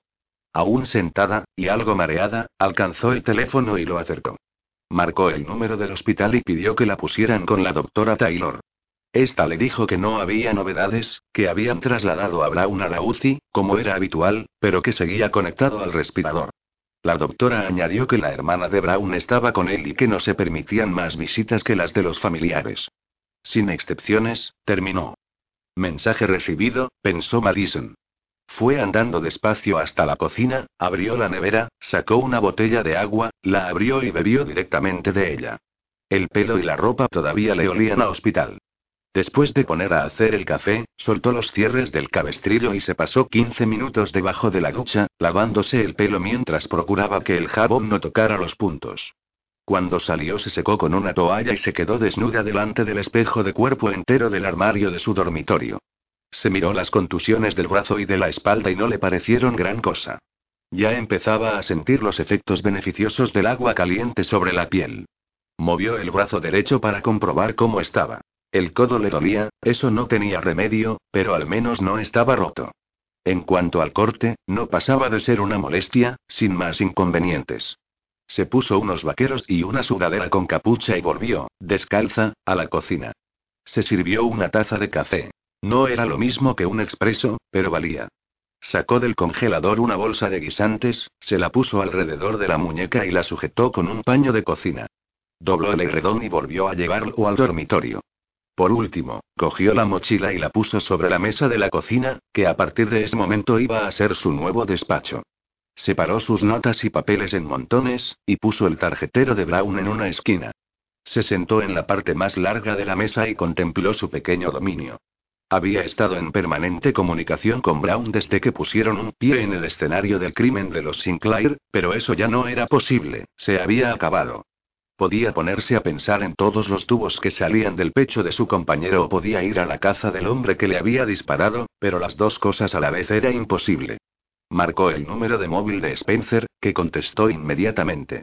Soy Madison. ¿Qué tal te encuentras? Bien. ¿Se sabe algo? Espera. Al parecer estaba en algún sitio porque tapó el auricular del teléfono y le dijo algo a alguien. Estamos en el laboratorio, explicó luego. Al fondo del jardín había un panel de cristal, todavía no han recogido todos los trozos, pero es posible que alguien lo pusiera a propósito para romperlo en el momento oportuno. Eso fue lo que oímos nada más llegar. Exacto. Hay fibras del uniforme en tu ropa y en los arbustos que hay junto a la valla, pero todavía no hay nada definitivo. Solo han estado dos horas trabajando en la escena. Vale. Una cosa más. Lo primero que hemos comprobado son los casquillos. Madison supo lo que venía a continuación. Coinciden con los de Blueridge. Proceden de la misma arma que se utilizó con los Sinclair. Se produjo un momento de silencio, hasta que Madison se dio cuenta de que él esperaba que ella dijera algo. Maldita sea. exclamó, con una voz que incluso a ella le sonó extraña. Si hubieran estado cara a cara, Spencer se habría dado cuenta, pero una mala conexión disimula muchas cosas. ¿Te peleaste con John Cameron, detective? dijo él.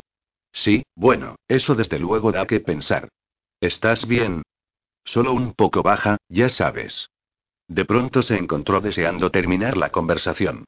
La siguiente palabra que saliera de su boca iba a ser una mentira. Te llamaré luego. Tú descansa y cuídate. Eso voy a hacer. Colgó. Esto no iba a dar resultado. No podía dejar de decírselo a Spencer. Estaba trabajando en la escena, tenía derecho a enterarse. El teniente Finn descolgó al segundo timbrazo. Soy Madison, señor. Acabo de hablar con Spencer. Me ha dicho que ya han identificado los casquillos. Tengo que decírselo. Madison. ¿Qué tal te encuentras?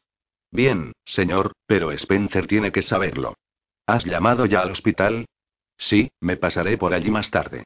Solo dejan entrar a la familia. Ya lo sé. Señor, Madison, ¿ha habido algún cambio entre ayer por la noche y hoy? No, pero no podemos dejar que Spencer siga con la investigación sin conocer todos los hechos. ¿Cree que a Brown le disparó Cameron y yo creo que no? ¿Los hechos han cambiado entre anoche y esta mañana? ¿Puedes darme algo, aparte de una suposición metida dentro de una corazonada y envuelta en un acto de fe? No. Pues entonces deja que Spencer trabaje con lo que tiene. Hubo un minuto de silencio. Los papeles y las notas que había sobre la mesa no proporcionaban munición suficiente y el convencimiento que había tenido a las 3 de la mañana había perdido fuerza. Vale, pero va a permitir que yo trabaje desde esa hipótesis, ¿no es así?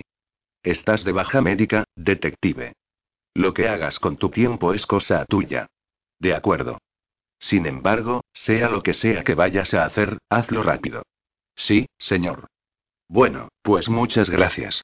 No se lo diría a Spencer, al menos por ahora. No obstante, puede que tuviera que hacerlo en algún momento, y si el teniente Finn volvía a mandarla a tráfico, le daba completamente igual. Sonó el teléfono y su tono al contestar fue un poco más seco de lo normal. Alice. Era la voz de Rachel. La cordura en un mundo que se estaba yendo al infierno. Hola, lo he oído en las noticias, pero no he querido llamarte antes para no despertarte. Se me ocurrió ir a ver cómo estabas y entrar en tu casa utilizando las llaves de repuesto, pero lo último que queremos es que alguien entre en tu casa mientras duermes. Solo son un par de moratones, te lo prometo. ¿Qué tal está tu compañero? Mal. Lo siento mucho. ¿Quieres que vaya? Ahora mismo me pillas ocupada y luego voy a ir al hospital. No te preocupes, en serio. ¿Estás trabajando? Solo estoy revisando unos papeles. Rachel era su amiga, pero también tenía años de práctica en el tratamiento de víctimas de traumas y con problemas de estrés postraumático. ¿Cómo sucedió? Rápido, muy rápido. Terminó nada más empezar. Hablarás conmigo si lo necesitas, ¿verdad? Sí. Deberías descansar. ¿Por qué no te pasas por aquí luego a comer algo? Gracias, lo haré. Escucha. Tommy nos ha oído hablar y cree que has tenido un accidente de coche como su tío Robert. Voy a dejar que siga creyéndolo. Me parece bien. Cuídate mucho, cariño. No te preocupes. Ve al hospital en taxi. Nada de conducir. No te preocupes. Se le había enfriado el café, y cuando fue a la cocina a por otro se dio cuenta de lo hambrienta que estaba. Su nevera ofrecía el mismo aspecto desolado que la de la comisaría, pero sin la comida podrida. Encontró tres huevos que todavía estaban dentro de la fecha de consumo preferente y se preparó un revuelto en la sartén. Intentó moverla con la mano derecha, pero fue imposible. El brazo se negó a soportar el peso. Se las arregló, como pudo, para echarlos en un plato y se lo llevó a la mesa junto con una taza de café recién hecho y un panecillo. En Virginia ya era lo bastante tarde para llamar a Fred Kamen a su casa, suponiendo que pudiera encontrar el número. Volvió a buscarlo en la letra K de la agenda de Brown, pero no estaba allí.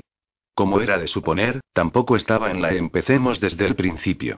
Empezó a pasar las fichas y descubrió que, aunque en la primera el nombre empezaba por A, en la segunda empezaba por F y la tercera por T, estaban ordenadas según la frecuencia con que Brown utilizaba los números.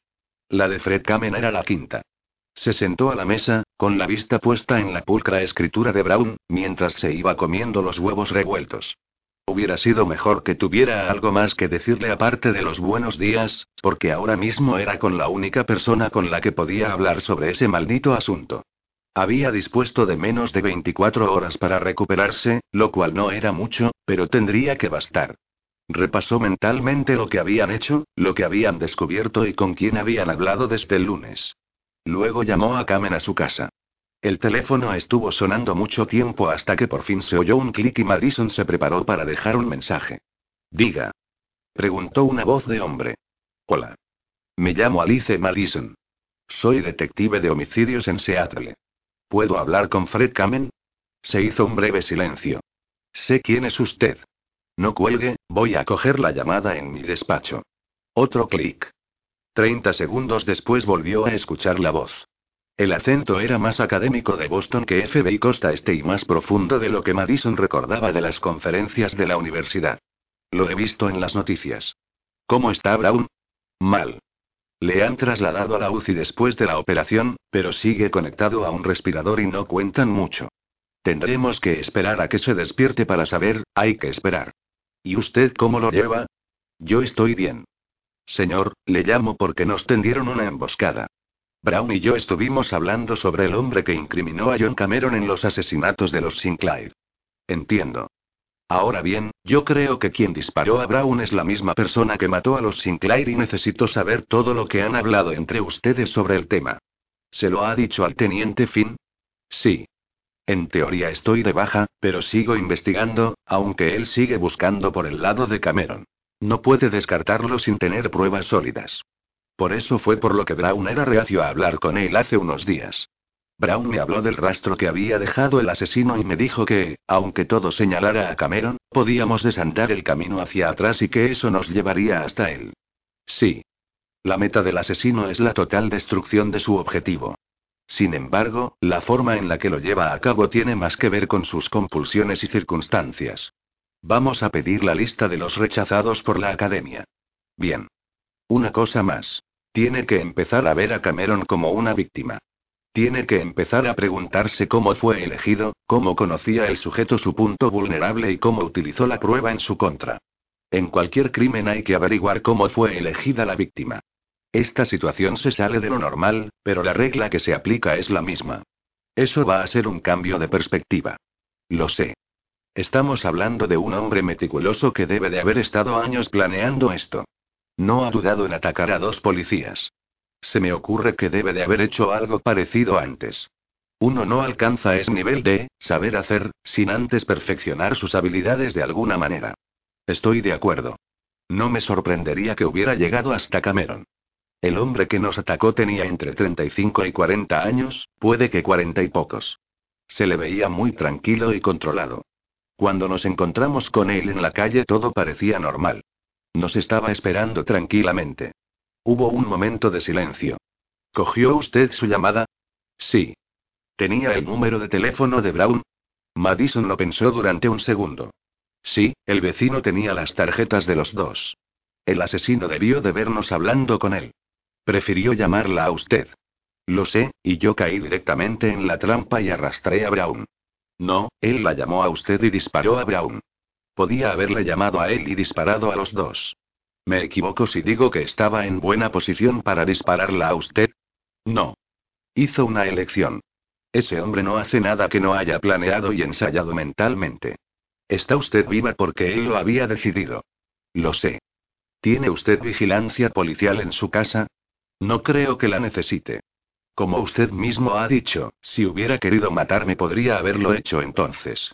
Lo que he querido decir es que, conociendo a muchos de esos individuos obsesivos que lo planean todo meticulosamente, no me sorprendería que éste se hubiera dado una vuelta por delante de su casa, solo para ver si su coche está aparcado en la rampa de entrada y cómo está de sus heridas. Sí, bueno, lo entiendo, dijo Madison, quizá con demasiada rapidez. Mantendré los ojos bien abiertos. Bien. Escuche, si tiene que empezar por alguna parte, yo en su lugar empezaría por Cameron. Sí, me gustaría tener una pequeña charla con él. La creo. Gracias, señor Kamen. De verdad que aprecio su ayuda. Llámeme cuando quiera. ¿Tiene el número de mi móvil? Sí. Úselo. Madison fue hasta su dormitorio, abrió la caja fuerte y sacó su arma reglamentaria, una calibre 45 que pensaba llevar oculta.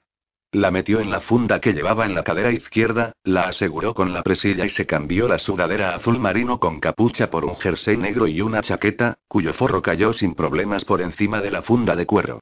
Comprobó las ventanas, puso la alarma y cerró la puerta. El aire era frío y se percibía el olor del agua tras de los árboles.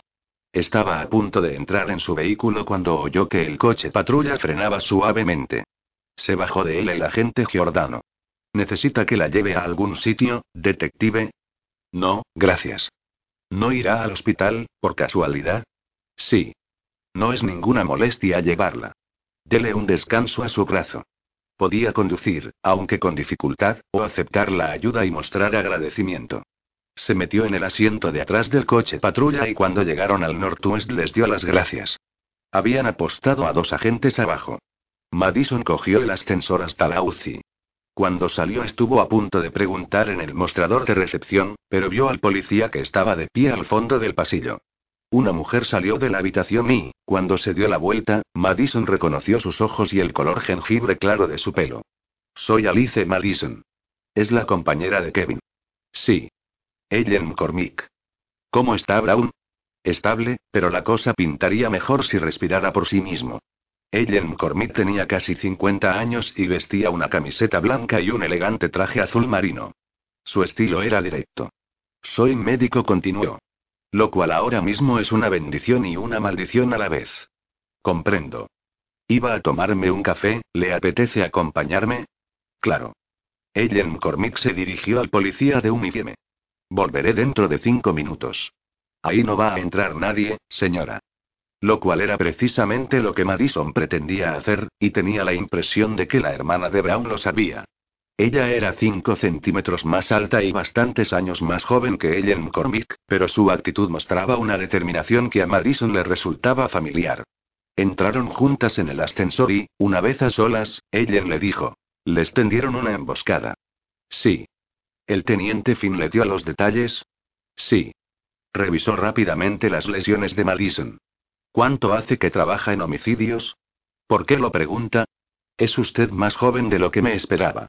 Estoy intentando descubrir si tiene experiencia suficiente para ir detrás del asesino. Agradezco su franqueza. Ellen McCormick tenía sombras oscuras debajo de los ojos y una fría cólera tenía su voz. Su jefe me ha dicho que todo el mundo está buscando a ese individuo y que acabarán por atraparlo.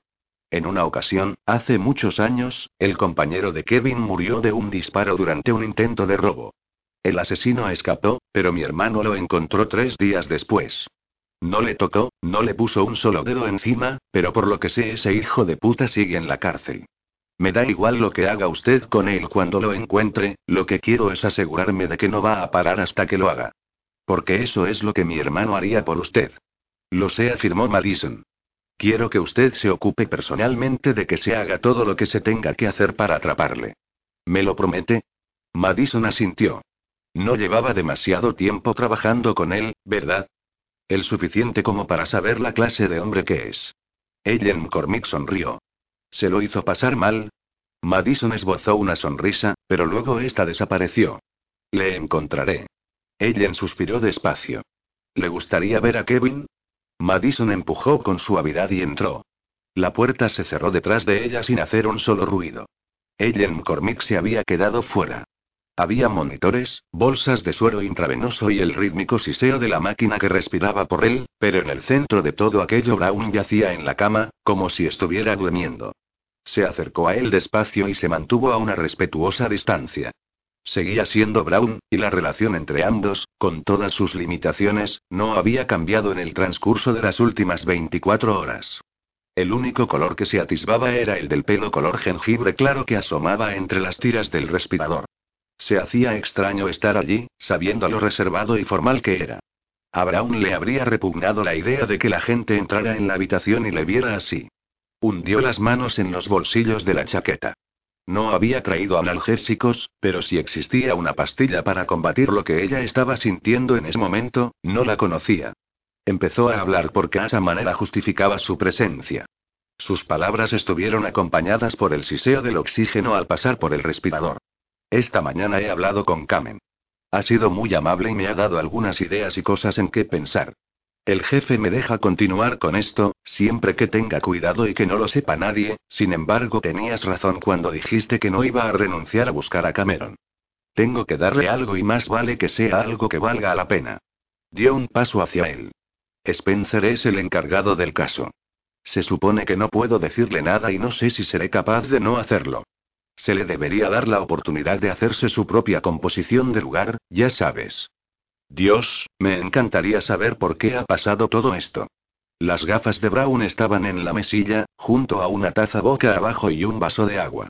Sus mejillas estaban sombreadas por una barba de un día, más oscura que su pelo y salpicada de gris. Han comparado los casquillos con los de los Sinclair y coinciden, continuó. El arma utilizada fue la misma. El asesino utilizó la 22 que usó con los niños. Voy a ir a la academia a recoger los archivos que les pediste y luego iré a ver a Sorensen. En ese momento estaba tan cerca de él que casi podía tocarle. Se quedó callada. No era necesario que prometiera nada y no tenía nada que decir que él no supiera ya. Puso su mano sana un instante junto a la de Brown encima de la blanca sábana. Hasta mañana dijo. Cuando salió su mirada se encontró con la de la hermana de Brown, que estaba hablando con un médico al otro lado de la sala de espera de la UCI. Los ojos de Ellen Cormig la siguieron hasta que las puertas del ascensor se cerraron.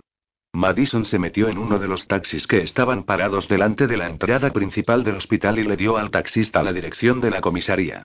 Llevaban circulando un par de minutos cuando su voz cogió por sorpresa al conductor. Para el coche ordenó. ¿Qué? ¿Le importaría parar el coche? ¿Qué pasa?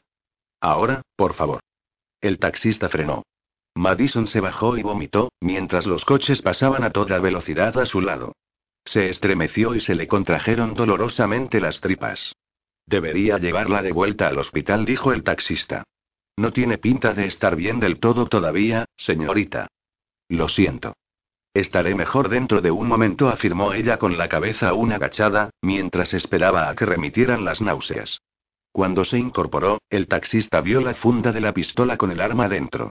Usted es la policía de la televisión. Estaba apoyado en la puerta del coche, con los brazos cruzados, como si se hubieran parado a admirar el paisaje. Tendría que tomarse unos días de descanso. No tiene muy buen aspecto. Sí, bueno, gracias. Cuando llegaron a su destino le dio una buena propina como compensación por haber estado a punto de vomitar dentro de su taxi.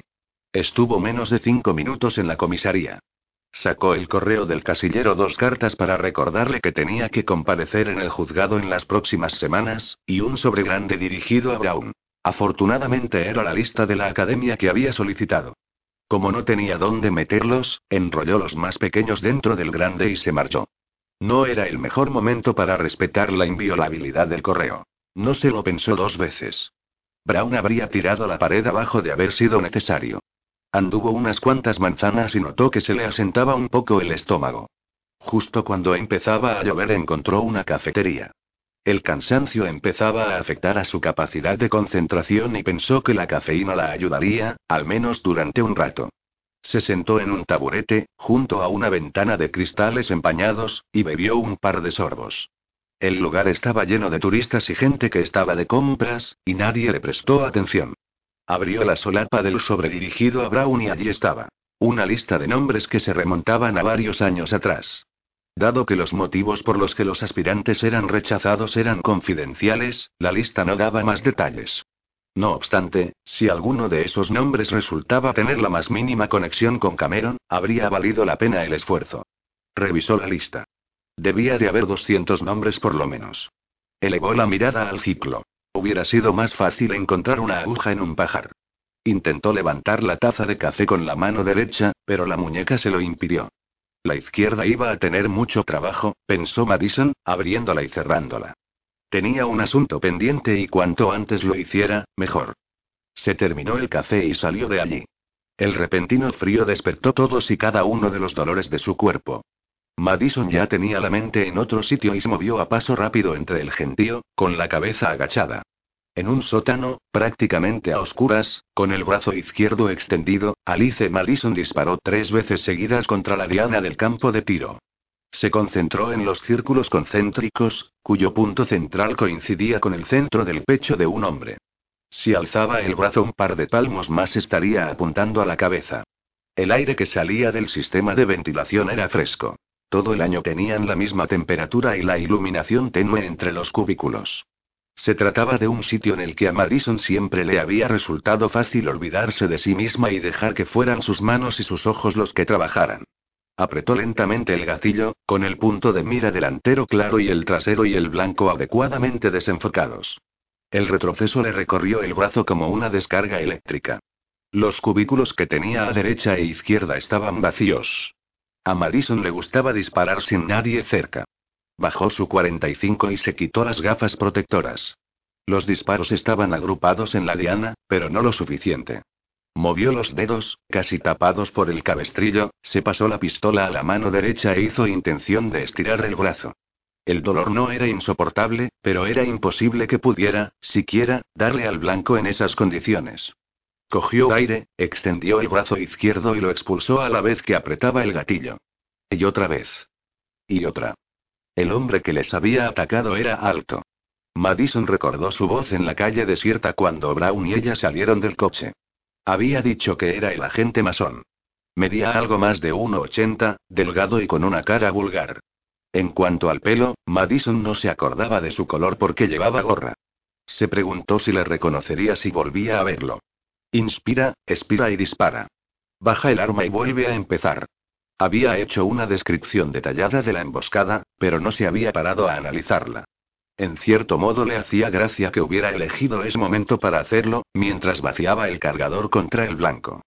Tengo que recordarlo para la sesión con el psicólogo, pensó. Estaba obligada a asistir a una antes de reincorporarse al trabajo, pero era una simple formalidad. Presionó el botón para acercar el blanco y sustituirlo por otro.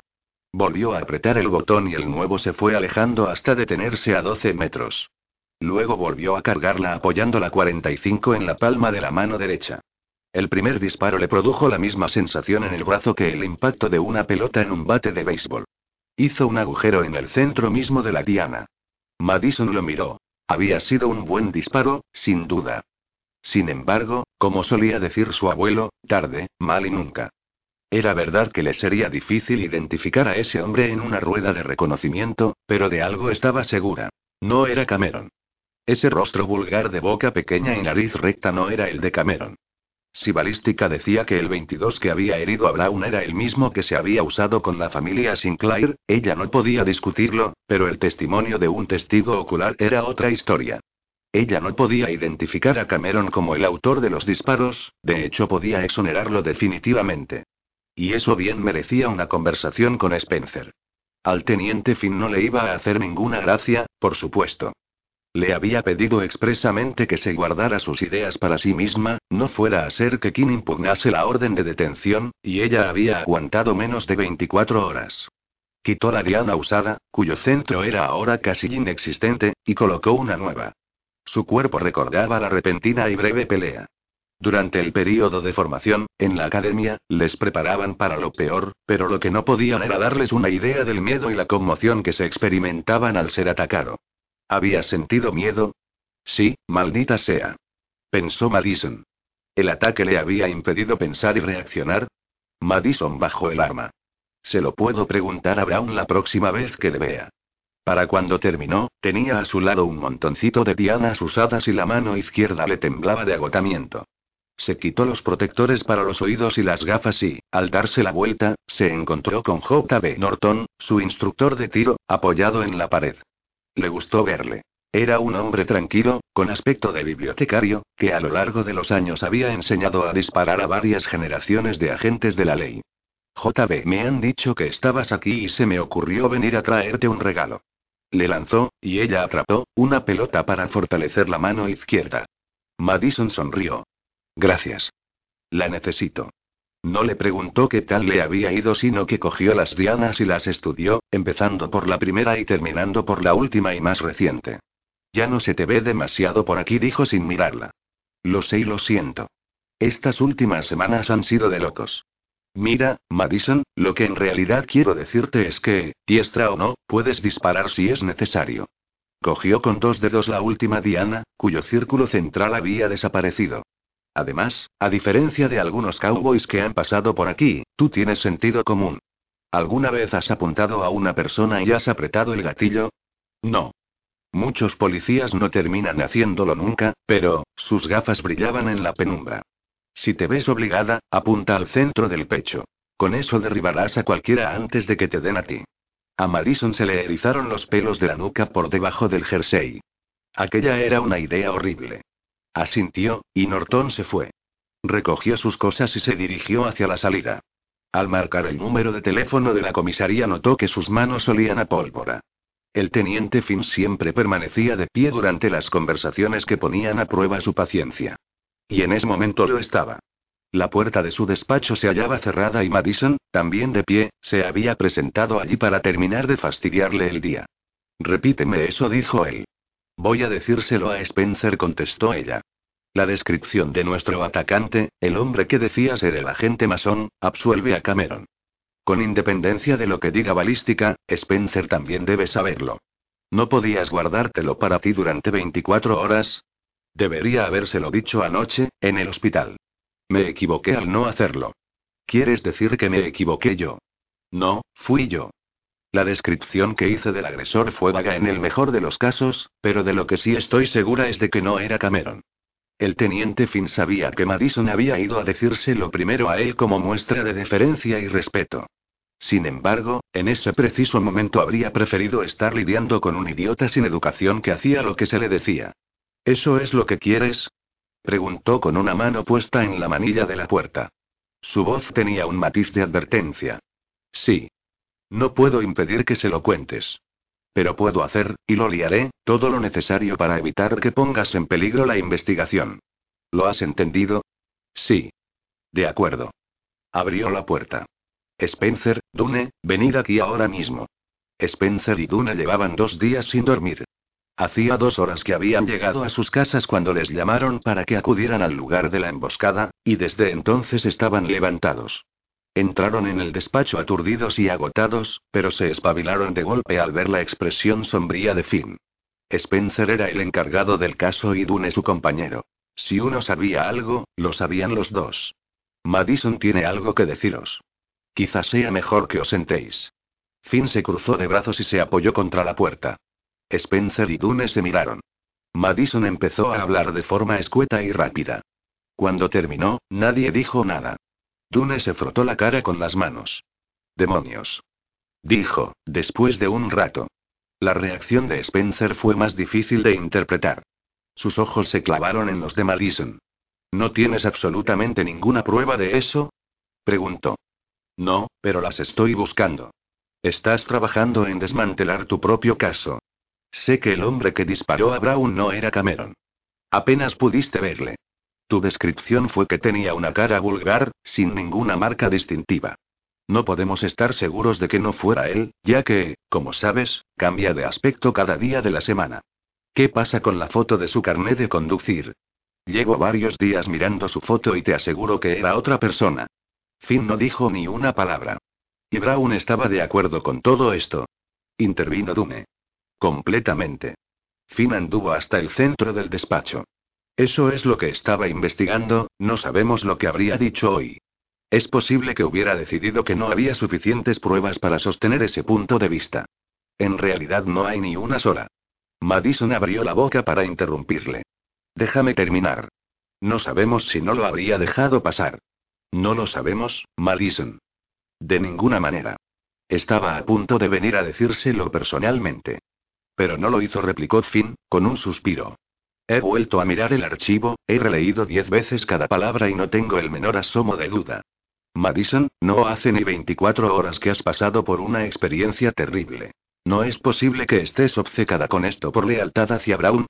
Como el gran policía que es, estaba mirando el caso desde todos los ángulos, pero ahora tenemos que seguir adelante. ¿Qué me quiere decir exactamente con eso? A ti te atacaron y a tu compañero le dispararon. No piensas con claridad. Te sientes culpable porque crees que no le guardaste las espaldas y estás obsesionada por algo que él dijo y que posiblemente hoy hubiera descartado. ¿Cree que estoy haciendo esto porque estoy estresada? No sería la primera vez que pasa. Con todo respeto, señor, lo que dice me parece una estupidez. Estás de baja médica, detective. Te sugiero que te vayas a casa y descanses. ¿Y eso hará que mejoren las cosas? Puede que también quieras reconsiderar tu actitud. Spencer y Dune observaban atónitos la discusión.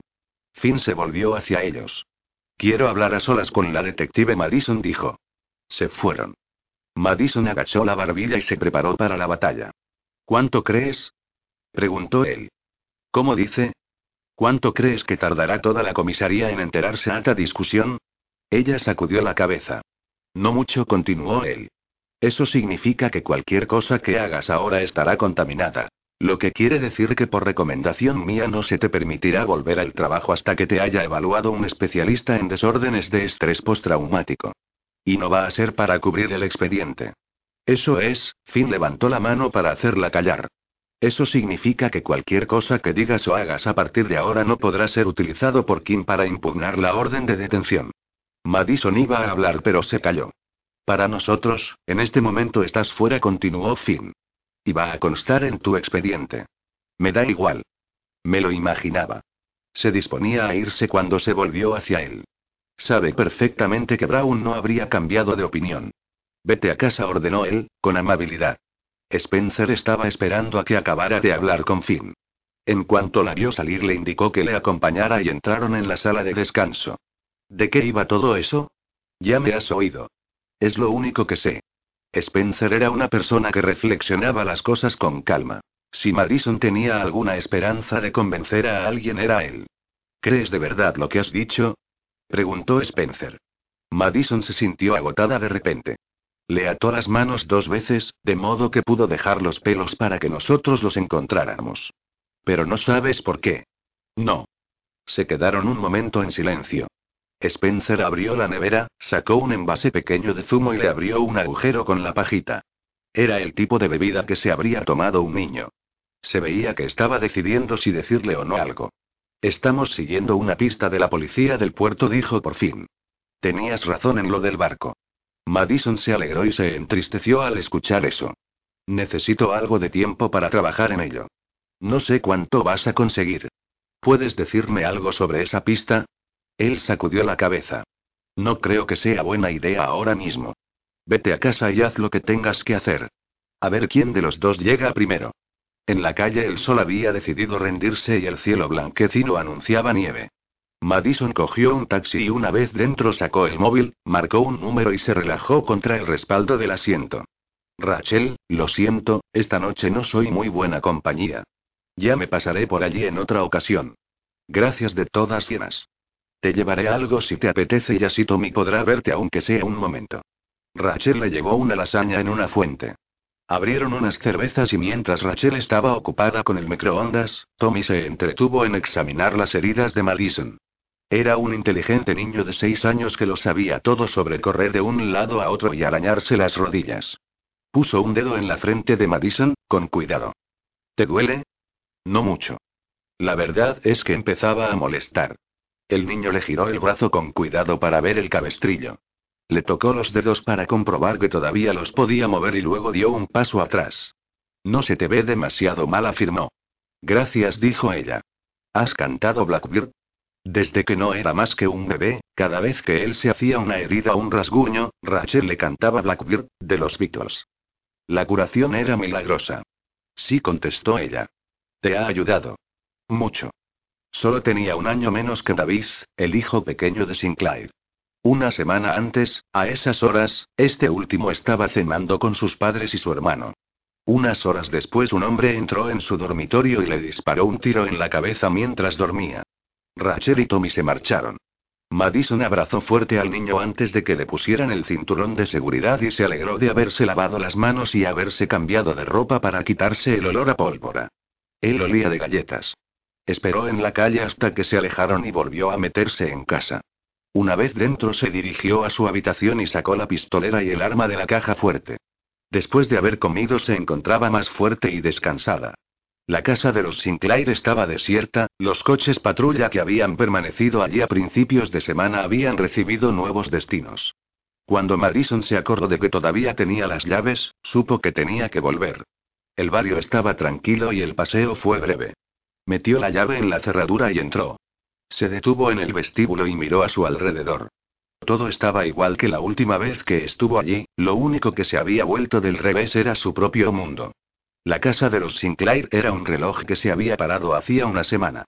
Cameron había dicho que tenía que ver a Cameron como a una víctima. Si ella conseguía descubrir por qué le habían elegido a él estaría un paso más cerca de atrapar al asesino. Sin embargo, en vista de que Cameron no estaba a mano, la segunda mejor opción eran los Sinclair.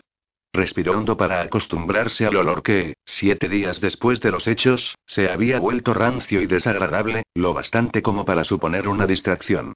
Sabía que tenía que subir al piso superior, pero todavía no.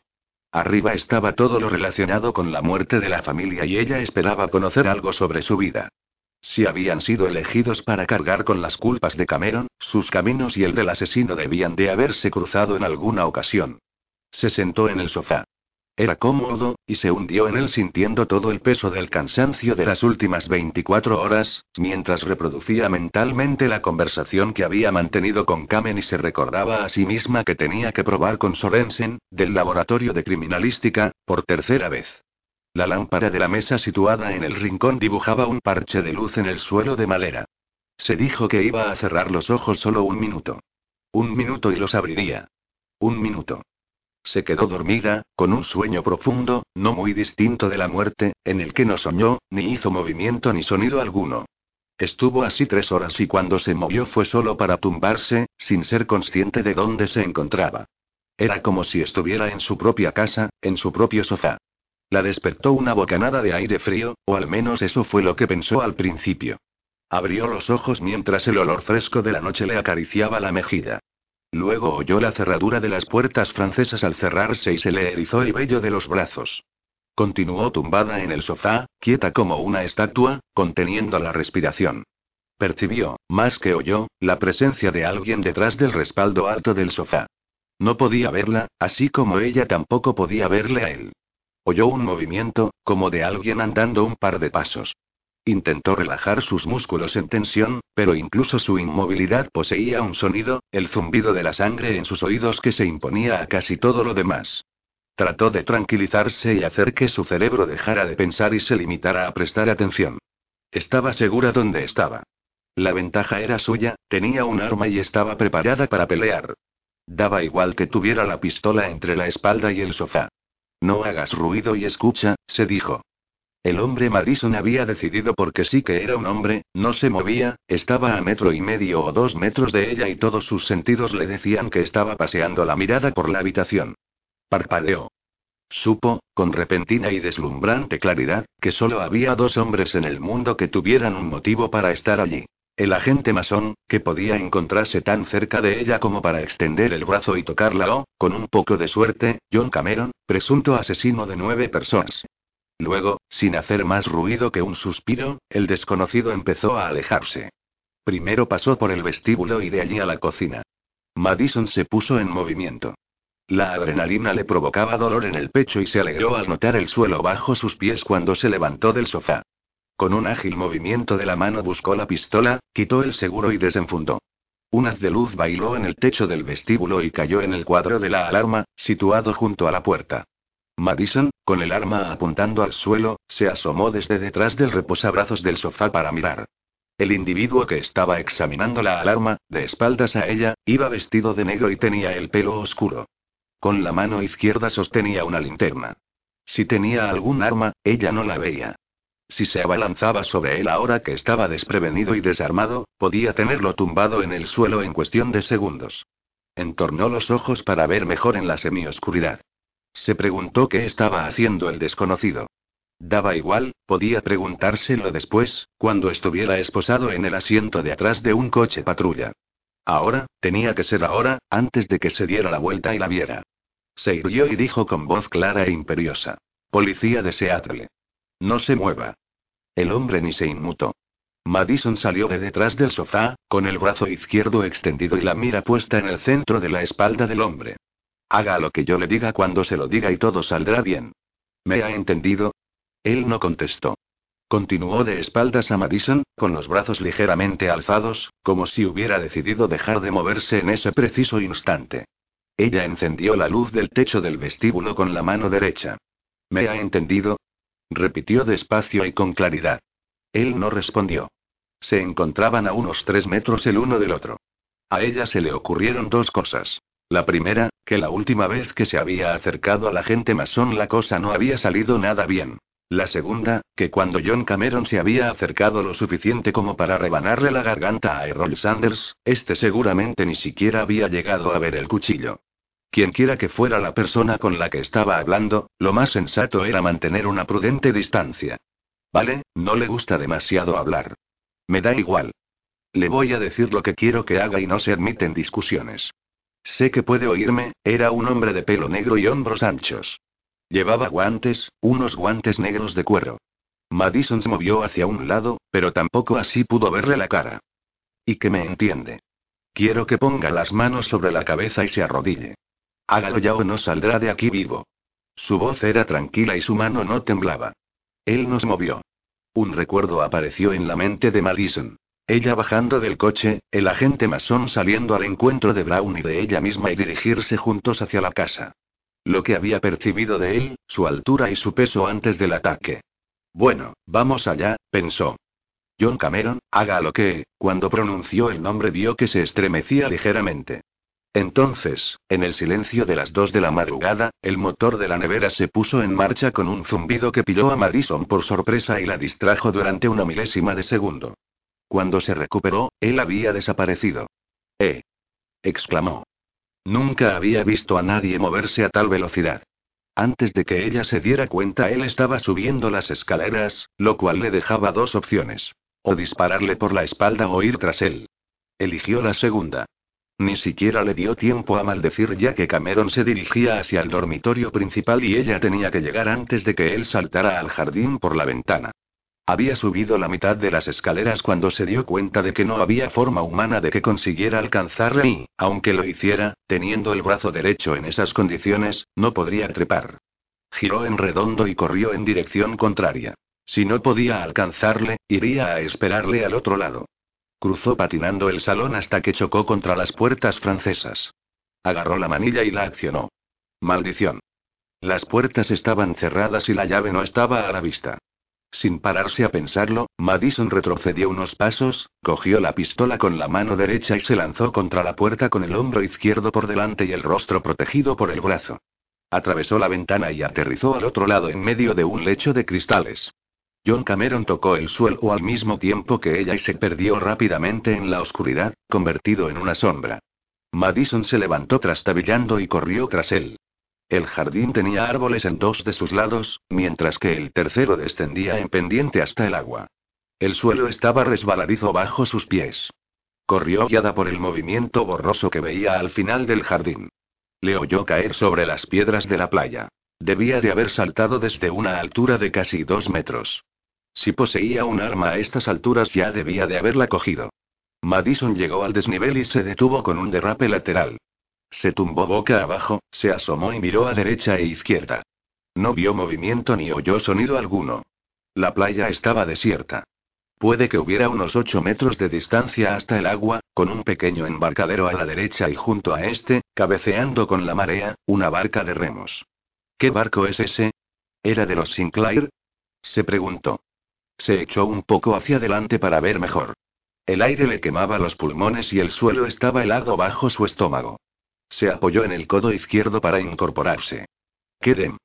Al principio no se había fijado en que las dos manchas negras que eran el embarcadero y la barca se separaban, se acercaban y se separaban un poco más. Está en la barca.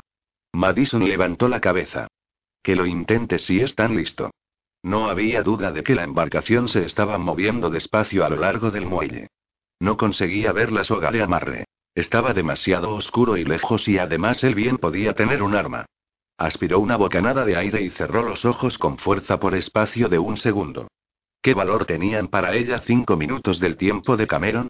Saltó y aterrizó con fuerza sobre los guijarros con las rodillas dobladas. Apoyó la mano derecha en el suelo para equilibrarse y un dolor lacerante le recorrió el brazo. Para entonces la barca ya casi se había separado por completo del embarcadero.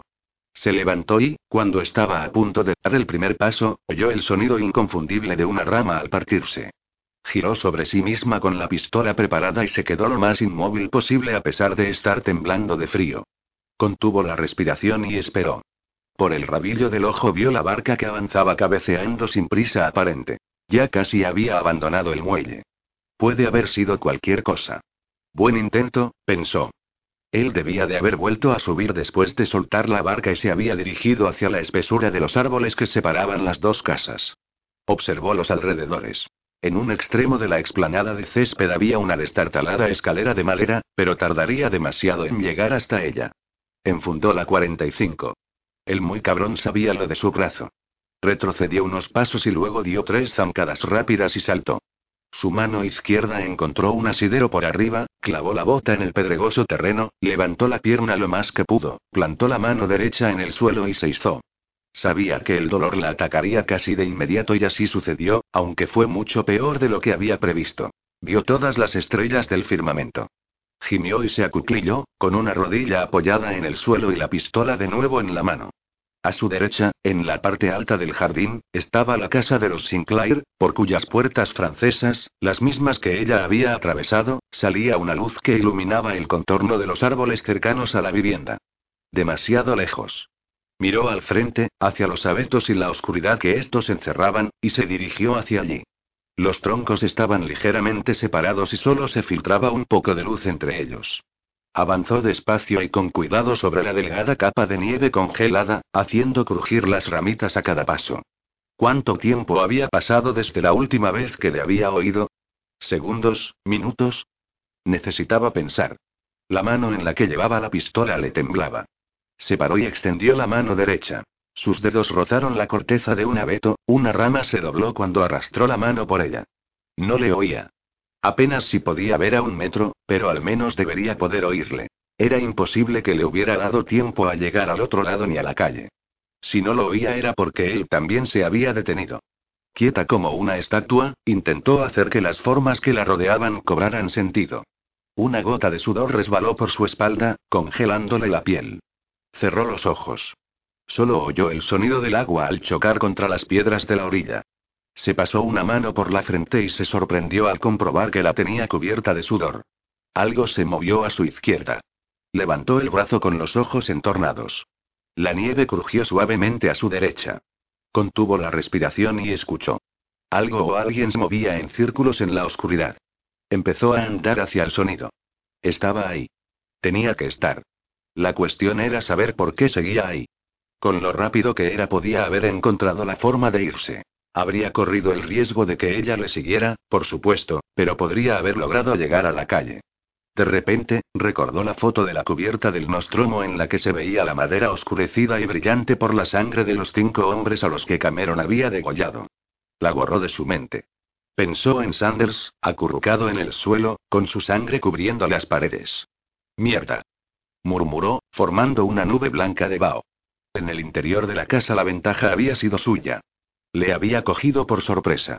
Ahora, sin embargo, estaba más ciega que un topo, pendiente del menor ruido.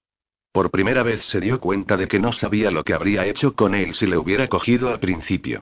Se le ocurrió una idea que le aceleró el corazón. No podía detenerle. Si le arrestaba todo habría acabado. Si le esposaban ni siquiera Nathan King hubiera podido quitarle las esposas. Cameron era la única conexión con el asesino que seguía con vida. Si le detenía, si lograba encerrarlo, nunca descubrirían quién era.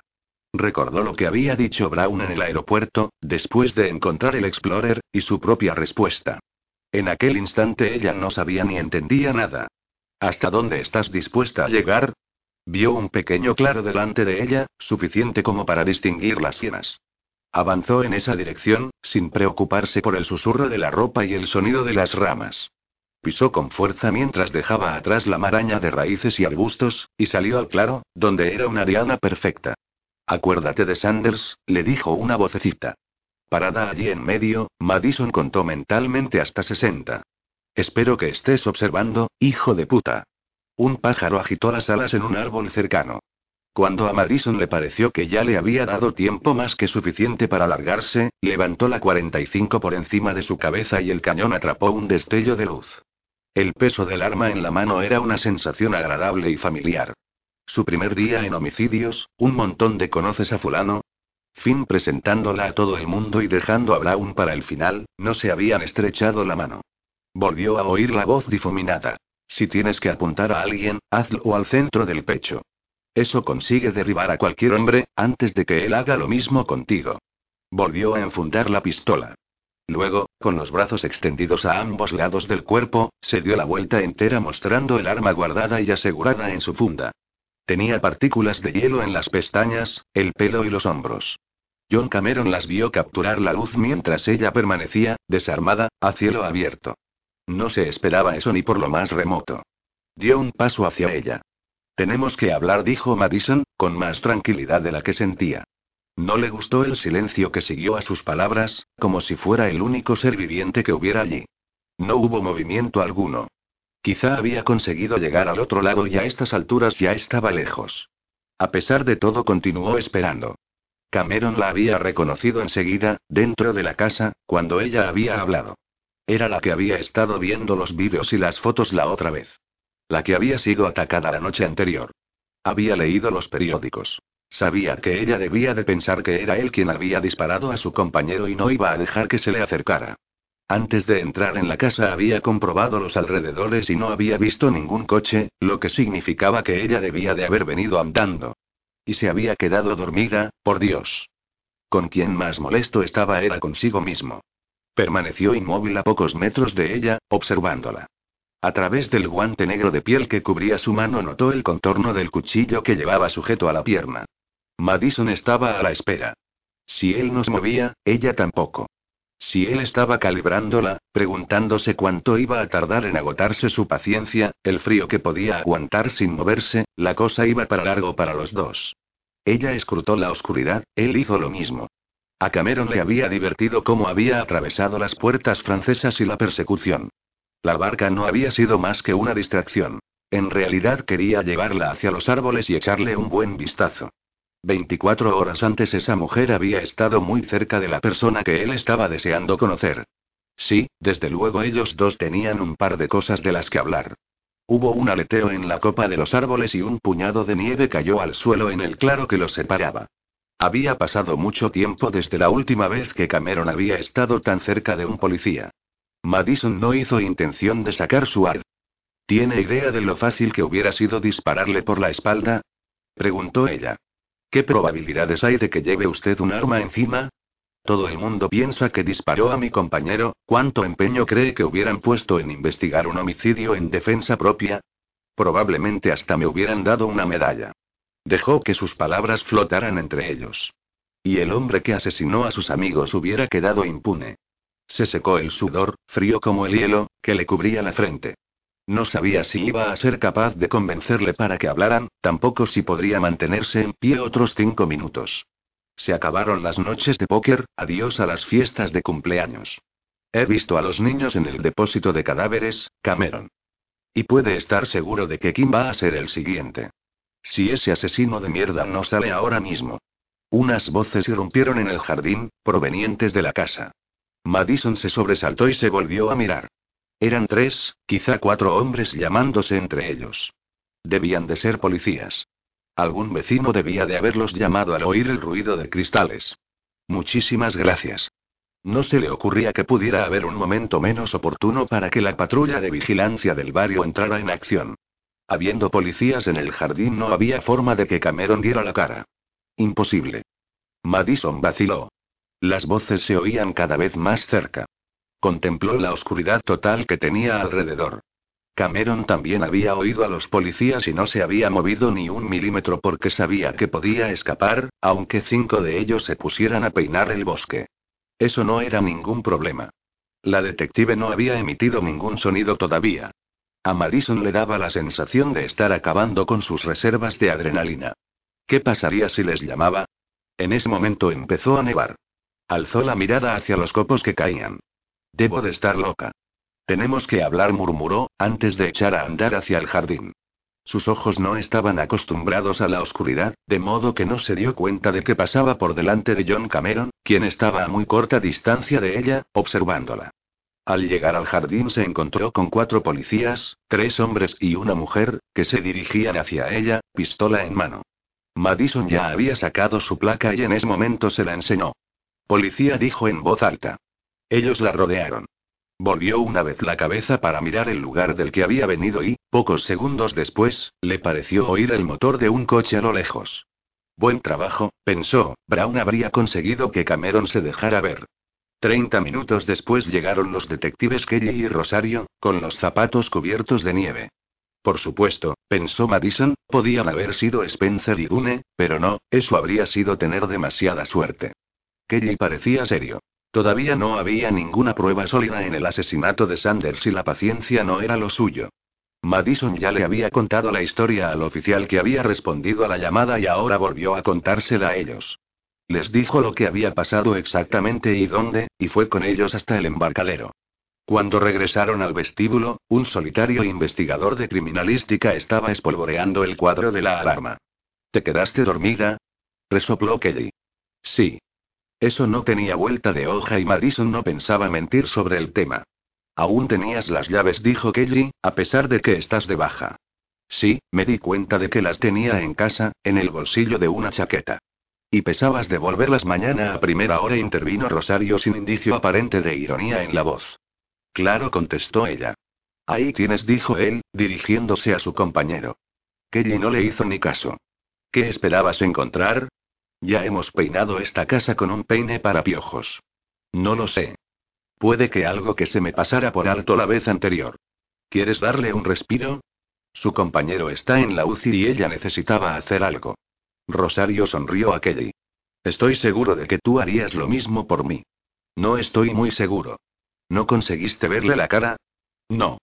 ¿No tienes ni idea de quién era? No. Pero atravesaste las puertas de cristal para perseguirle. Sí. Les dio una descripción precisa, por supuesto, pero que podía aplicarse a la cuarta parte de la población. Kelly lo apuntó todo. Madison se dio cuenta de que él estaba deseando empezar una discusión y ella no se sentía intimidada precisamente. Más tarde o más temprano tendría que enfrentarse a él, aunque eso tenía más que ver con su posición en la comisaría que con el propio Kelly. Ella no le caía bien, eso había quedado claro desde el principio, pero Madison no creía que se debiera a su sexo ni nada parecido. Simplemente no le caía bien. Kelly sonrió y estaba a punto de decir algo cuando Rosario intervino. ¿Has dicho que ese tipo llevaba guantes? Sí. Madison y Kelly no dejaron de mirarse a los ojos. De modo que no hay huellas, continuó Rosario. Supongo que no. Muy bien. ¿Cómo va lo de Sanders? Le preguntó Madison a Kelly. En ello estamos, contestó Rosario. Eso quería decir que no tenía nada aparte de las huellas de Cameron y que no había forma de relacionarle con la escena del crimen. Kelly se animó.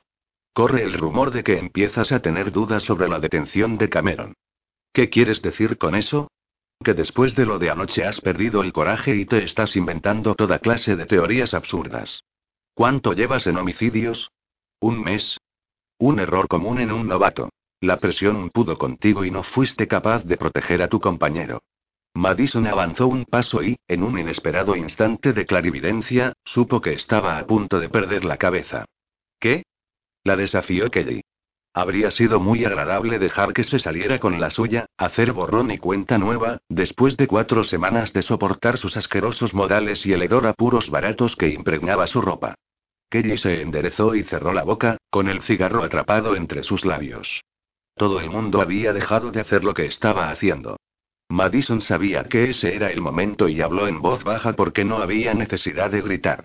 ¿Sabes? Entre todas las cosas desagradables que me han pasado esta semana, tú ni siquiera estás en la lista de las diez primeras. Ocupas un lugar entre que se me ha olvidado recoger la ropa de la tintorería y que tengo que echarle gasolina al coche. No pasas de ser una ligera molestia y me da igual lo que pienses porque no eres más que un tufillo desagradable. ¿Hemos terminado ya? Kelly se quedó mudo de asombro. Rosario acudió al rescate. Yo creo que podemos dejarlo ya, murmuró. Desde luego. Kelly. Kelly asintió. De acuerdo entonces. Chicos, chicas, se acabó. Le dio una palmada en el hombro a su compañero. Vamos. Kelly nos movió. Vámonos, repitió Rosario, cogiéndole del brazo. Madison quería que todos se fueran para dar un último paseo por los alrededores. Los agentes de uniforme habían tapado la puerta con tablas. Te llevamos a casa, se ofreció Rosario. No, gracias. Me apetece andar. Son las cuatro de la mañana. Estoy bien. ¿Vas a dejar mañana las llaves? Claro. Duerme un poco, dijo él, en voz baja. No es que nos conozcamos mucho, pero estoy seguro de que tu color natural no es el verde. Todos se marcharon y Madison se quedó sola en la casa vacía, sin saber muy bien si tomarse un whisky para dar por terminada la jornada o un café para iniciarla. Deambuló de habitación en habitación, demasiado cansada como para tener alguna inspiración, dejando simplemente que su cerebro registrara lo que veían sus ojos. Dadas las condiciones en las que se encontraba, era mejor andar que meterse en un coche con Kelly, aunque para cuando llegó a su casa tuvo que quitarse la ropa con las manos temblando y darse una ducha caliente. La rabia que sentía no tenía nada que ver con Kelly. No podía olvidar que él no era más que una molestia. Permaneció debajo del agua caliente hasta que ésta empezó a salir fría. envuelta en su bata blanca y los pies enfundados en sus zapatillas con forma de conejo, se fue a la cocina. Le dolía todo excepto, quizá, el pelo. Se sirvió un vaso de leche, cogió un par de analgésicos y se los tragó de golpe. No tuvo problemas para quedarse dormida.